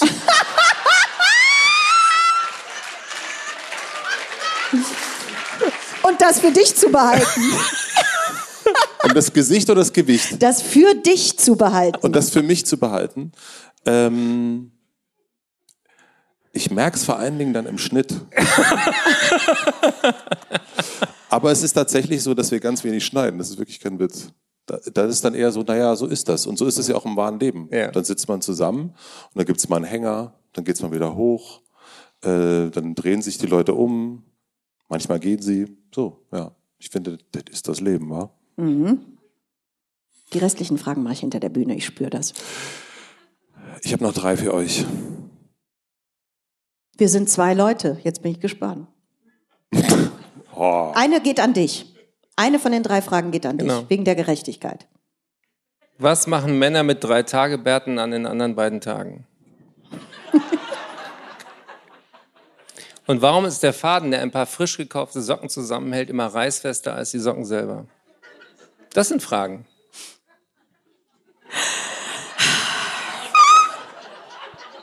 Und warum heißt es, wenn ich mit Gott spreche, Gebet, aber wenn Gott mit mir spricht, Psychose? Drei Fragen an dich, Matze. Noch keine beantwortet. Ey Leute, ich saß gestern mit Markus Gabi auf der Bühne. Lasst mich in Ruhe. Wirklich. Ich hab, wir haben gestern den Sinn des Lebens besprochen. Jetzt kommt sie hier mit Socken an. ähm, aber eine gute Frage, Eckart. Ähm, was lernst du gerade, was du noch nicht so gut kannst? Wieder lachen. Ich, ich fand das sehr erfrischend mit euch beiden. Und Annette, du? Ah, Ich kann wenig sehr gut. Also insofern musst du eher anders fragen, was kannst du gut? Nein, ich rede mich um Kopf und Kragen. Ich bin schon quasi hinter der Bühne gerade. Ich, was lerne ich gerade, was ich noch nicht so gut kann? Hier zu sitzen und diese Frage einfach stehen zu lassen und mir kein Bein auszureißen, um die zu beantworten, sondern einfach zu sagen, weiß ich nicht genau. Nein sagen also. nachdenken. Nein sagen. Voll geil. Was denken andere über dich, was, du, Ich habe es gemacht. was denken andere über dich, was nicht stimmt? Dass diese Tram-Idee Quatsch ist. Die ist richtig gut, Eckart. Bleib da dran. Dankeschön. Was denken andere über Annette, was nicht stimmt? Annette? Der, ähm, wer dachte, dass sie.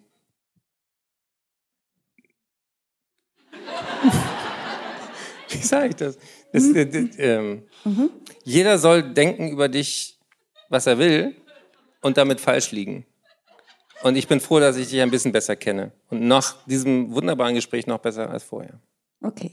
Das, ich, ich, ich kann Also das es- nachhören. Ich kann Ich, das ich, ich, nachher sage, ich sag's nochmal, es gibt nicht so viele Menschen, die, wenn man sie besser kennenlernt, gewinnen. Es fing an als Kompliment. Nein, das, Doch. ich weiß, ich habe es richtig verstanden. Ich finde das total süß von dir. Und Ja. jetzt sage ich dir, was die Leute vielleicht über dich denken. Falls Sie gerne Just One spielen, gebe ich Ihnen einen Tipp. Spielen Sie dieses Spiel niemals mit Matze Hilscher. Vielen Dank, das war mein letzter Beitrag heute. Nein, ich habe noch einen. Eine Frage habe ich. bitte eine noch. Okay. Es waren noch drei Fragen. Ah, an jeden drei. Äh, ich habe eine große Plakatwand am Alexanderplatz und du darfst entscheiden, was draufsteht. Was schreibst du drauf? Boah. Ähm, Laster und Blödsinn. Bedienen Sie sich bitte jetzt.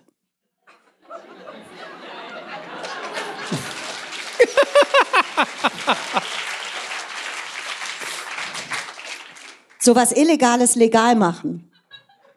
Was Spaß macht. Sehr gut. Mhm. Und Eckart, du? Ich würde natürlich erstmal aufschreiben, gesunde Erde, gesunde Menschen. Das teuerste, was wir jetzt tun können, ist nichts. Aber ähm, ich würde sagen, äh, hirschhausen.com. Nicht dein Ernst? Nein! Das nicht dein fucking Ernst. Da stehen meine Tourtermine. Das stimmt. Ey, komm, wenn das am Alexanderplatz ist. Ja, die ja, Hütte ja. muss voll werden. Nach dem 6., 7. Dezember schreibe ich wieder was anderes. Wahnsinn. Also diese beiden Antworten haben äh, Sprengkraft. Vielen, vielen herzlichen Dank für euren Besuch. Vielen herzlichen Dank, dass ihr da wart. Das fand ich richtig, richtig lustig mit euch. Und Vielen, ernst. vielen Dank, Matze, für diese tollen Matze Gespräche. Hilscher! Matze Hilscher! Danke, Frier, Ecker von Hirschhausen. Vielen, vielen Dank. Dankeschön.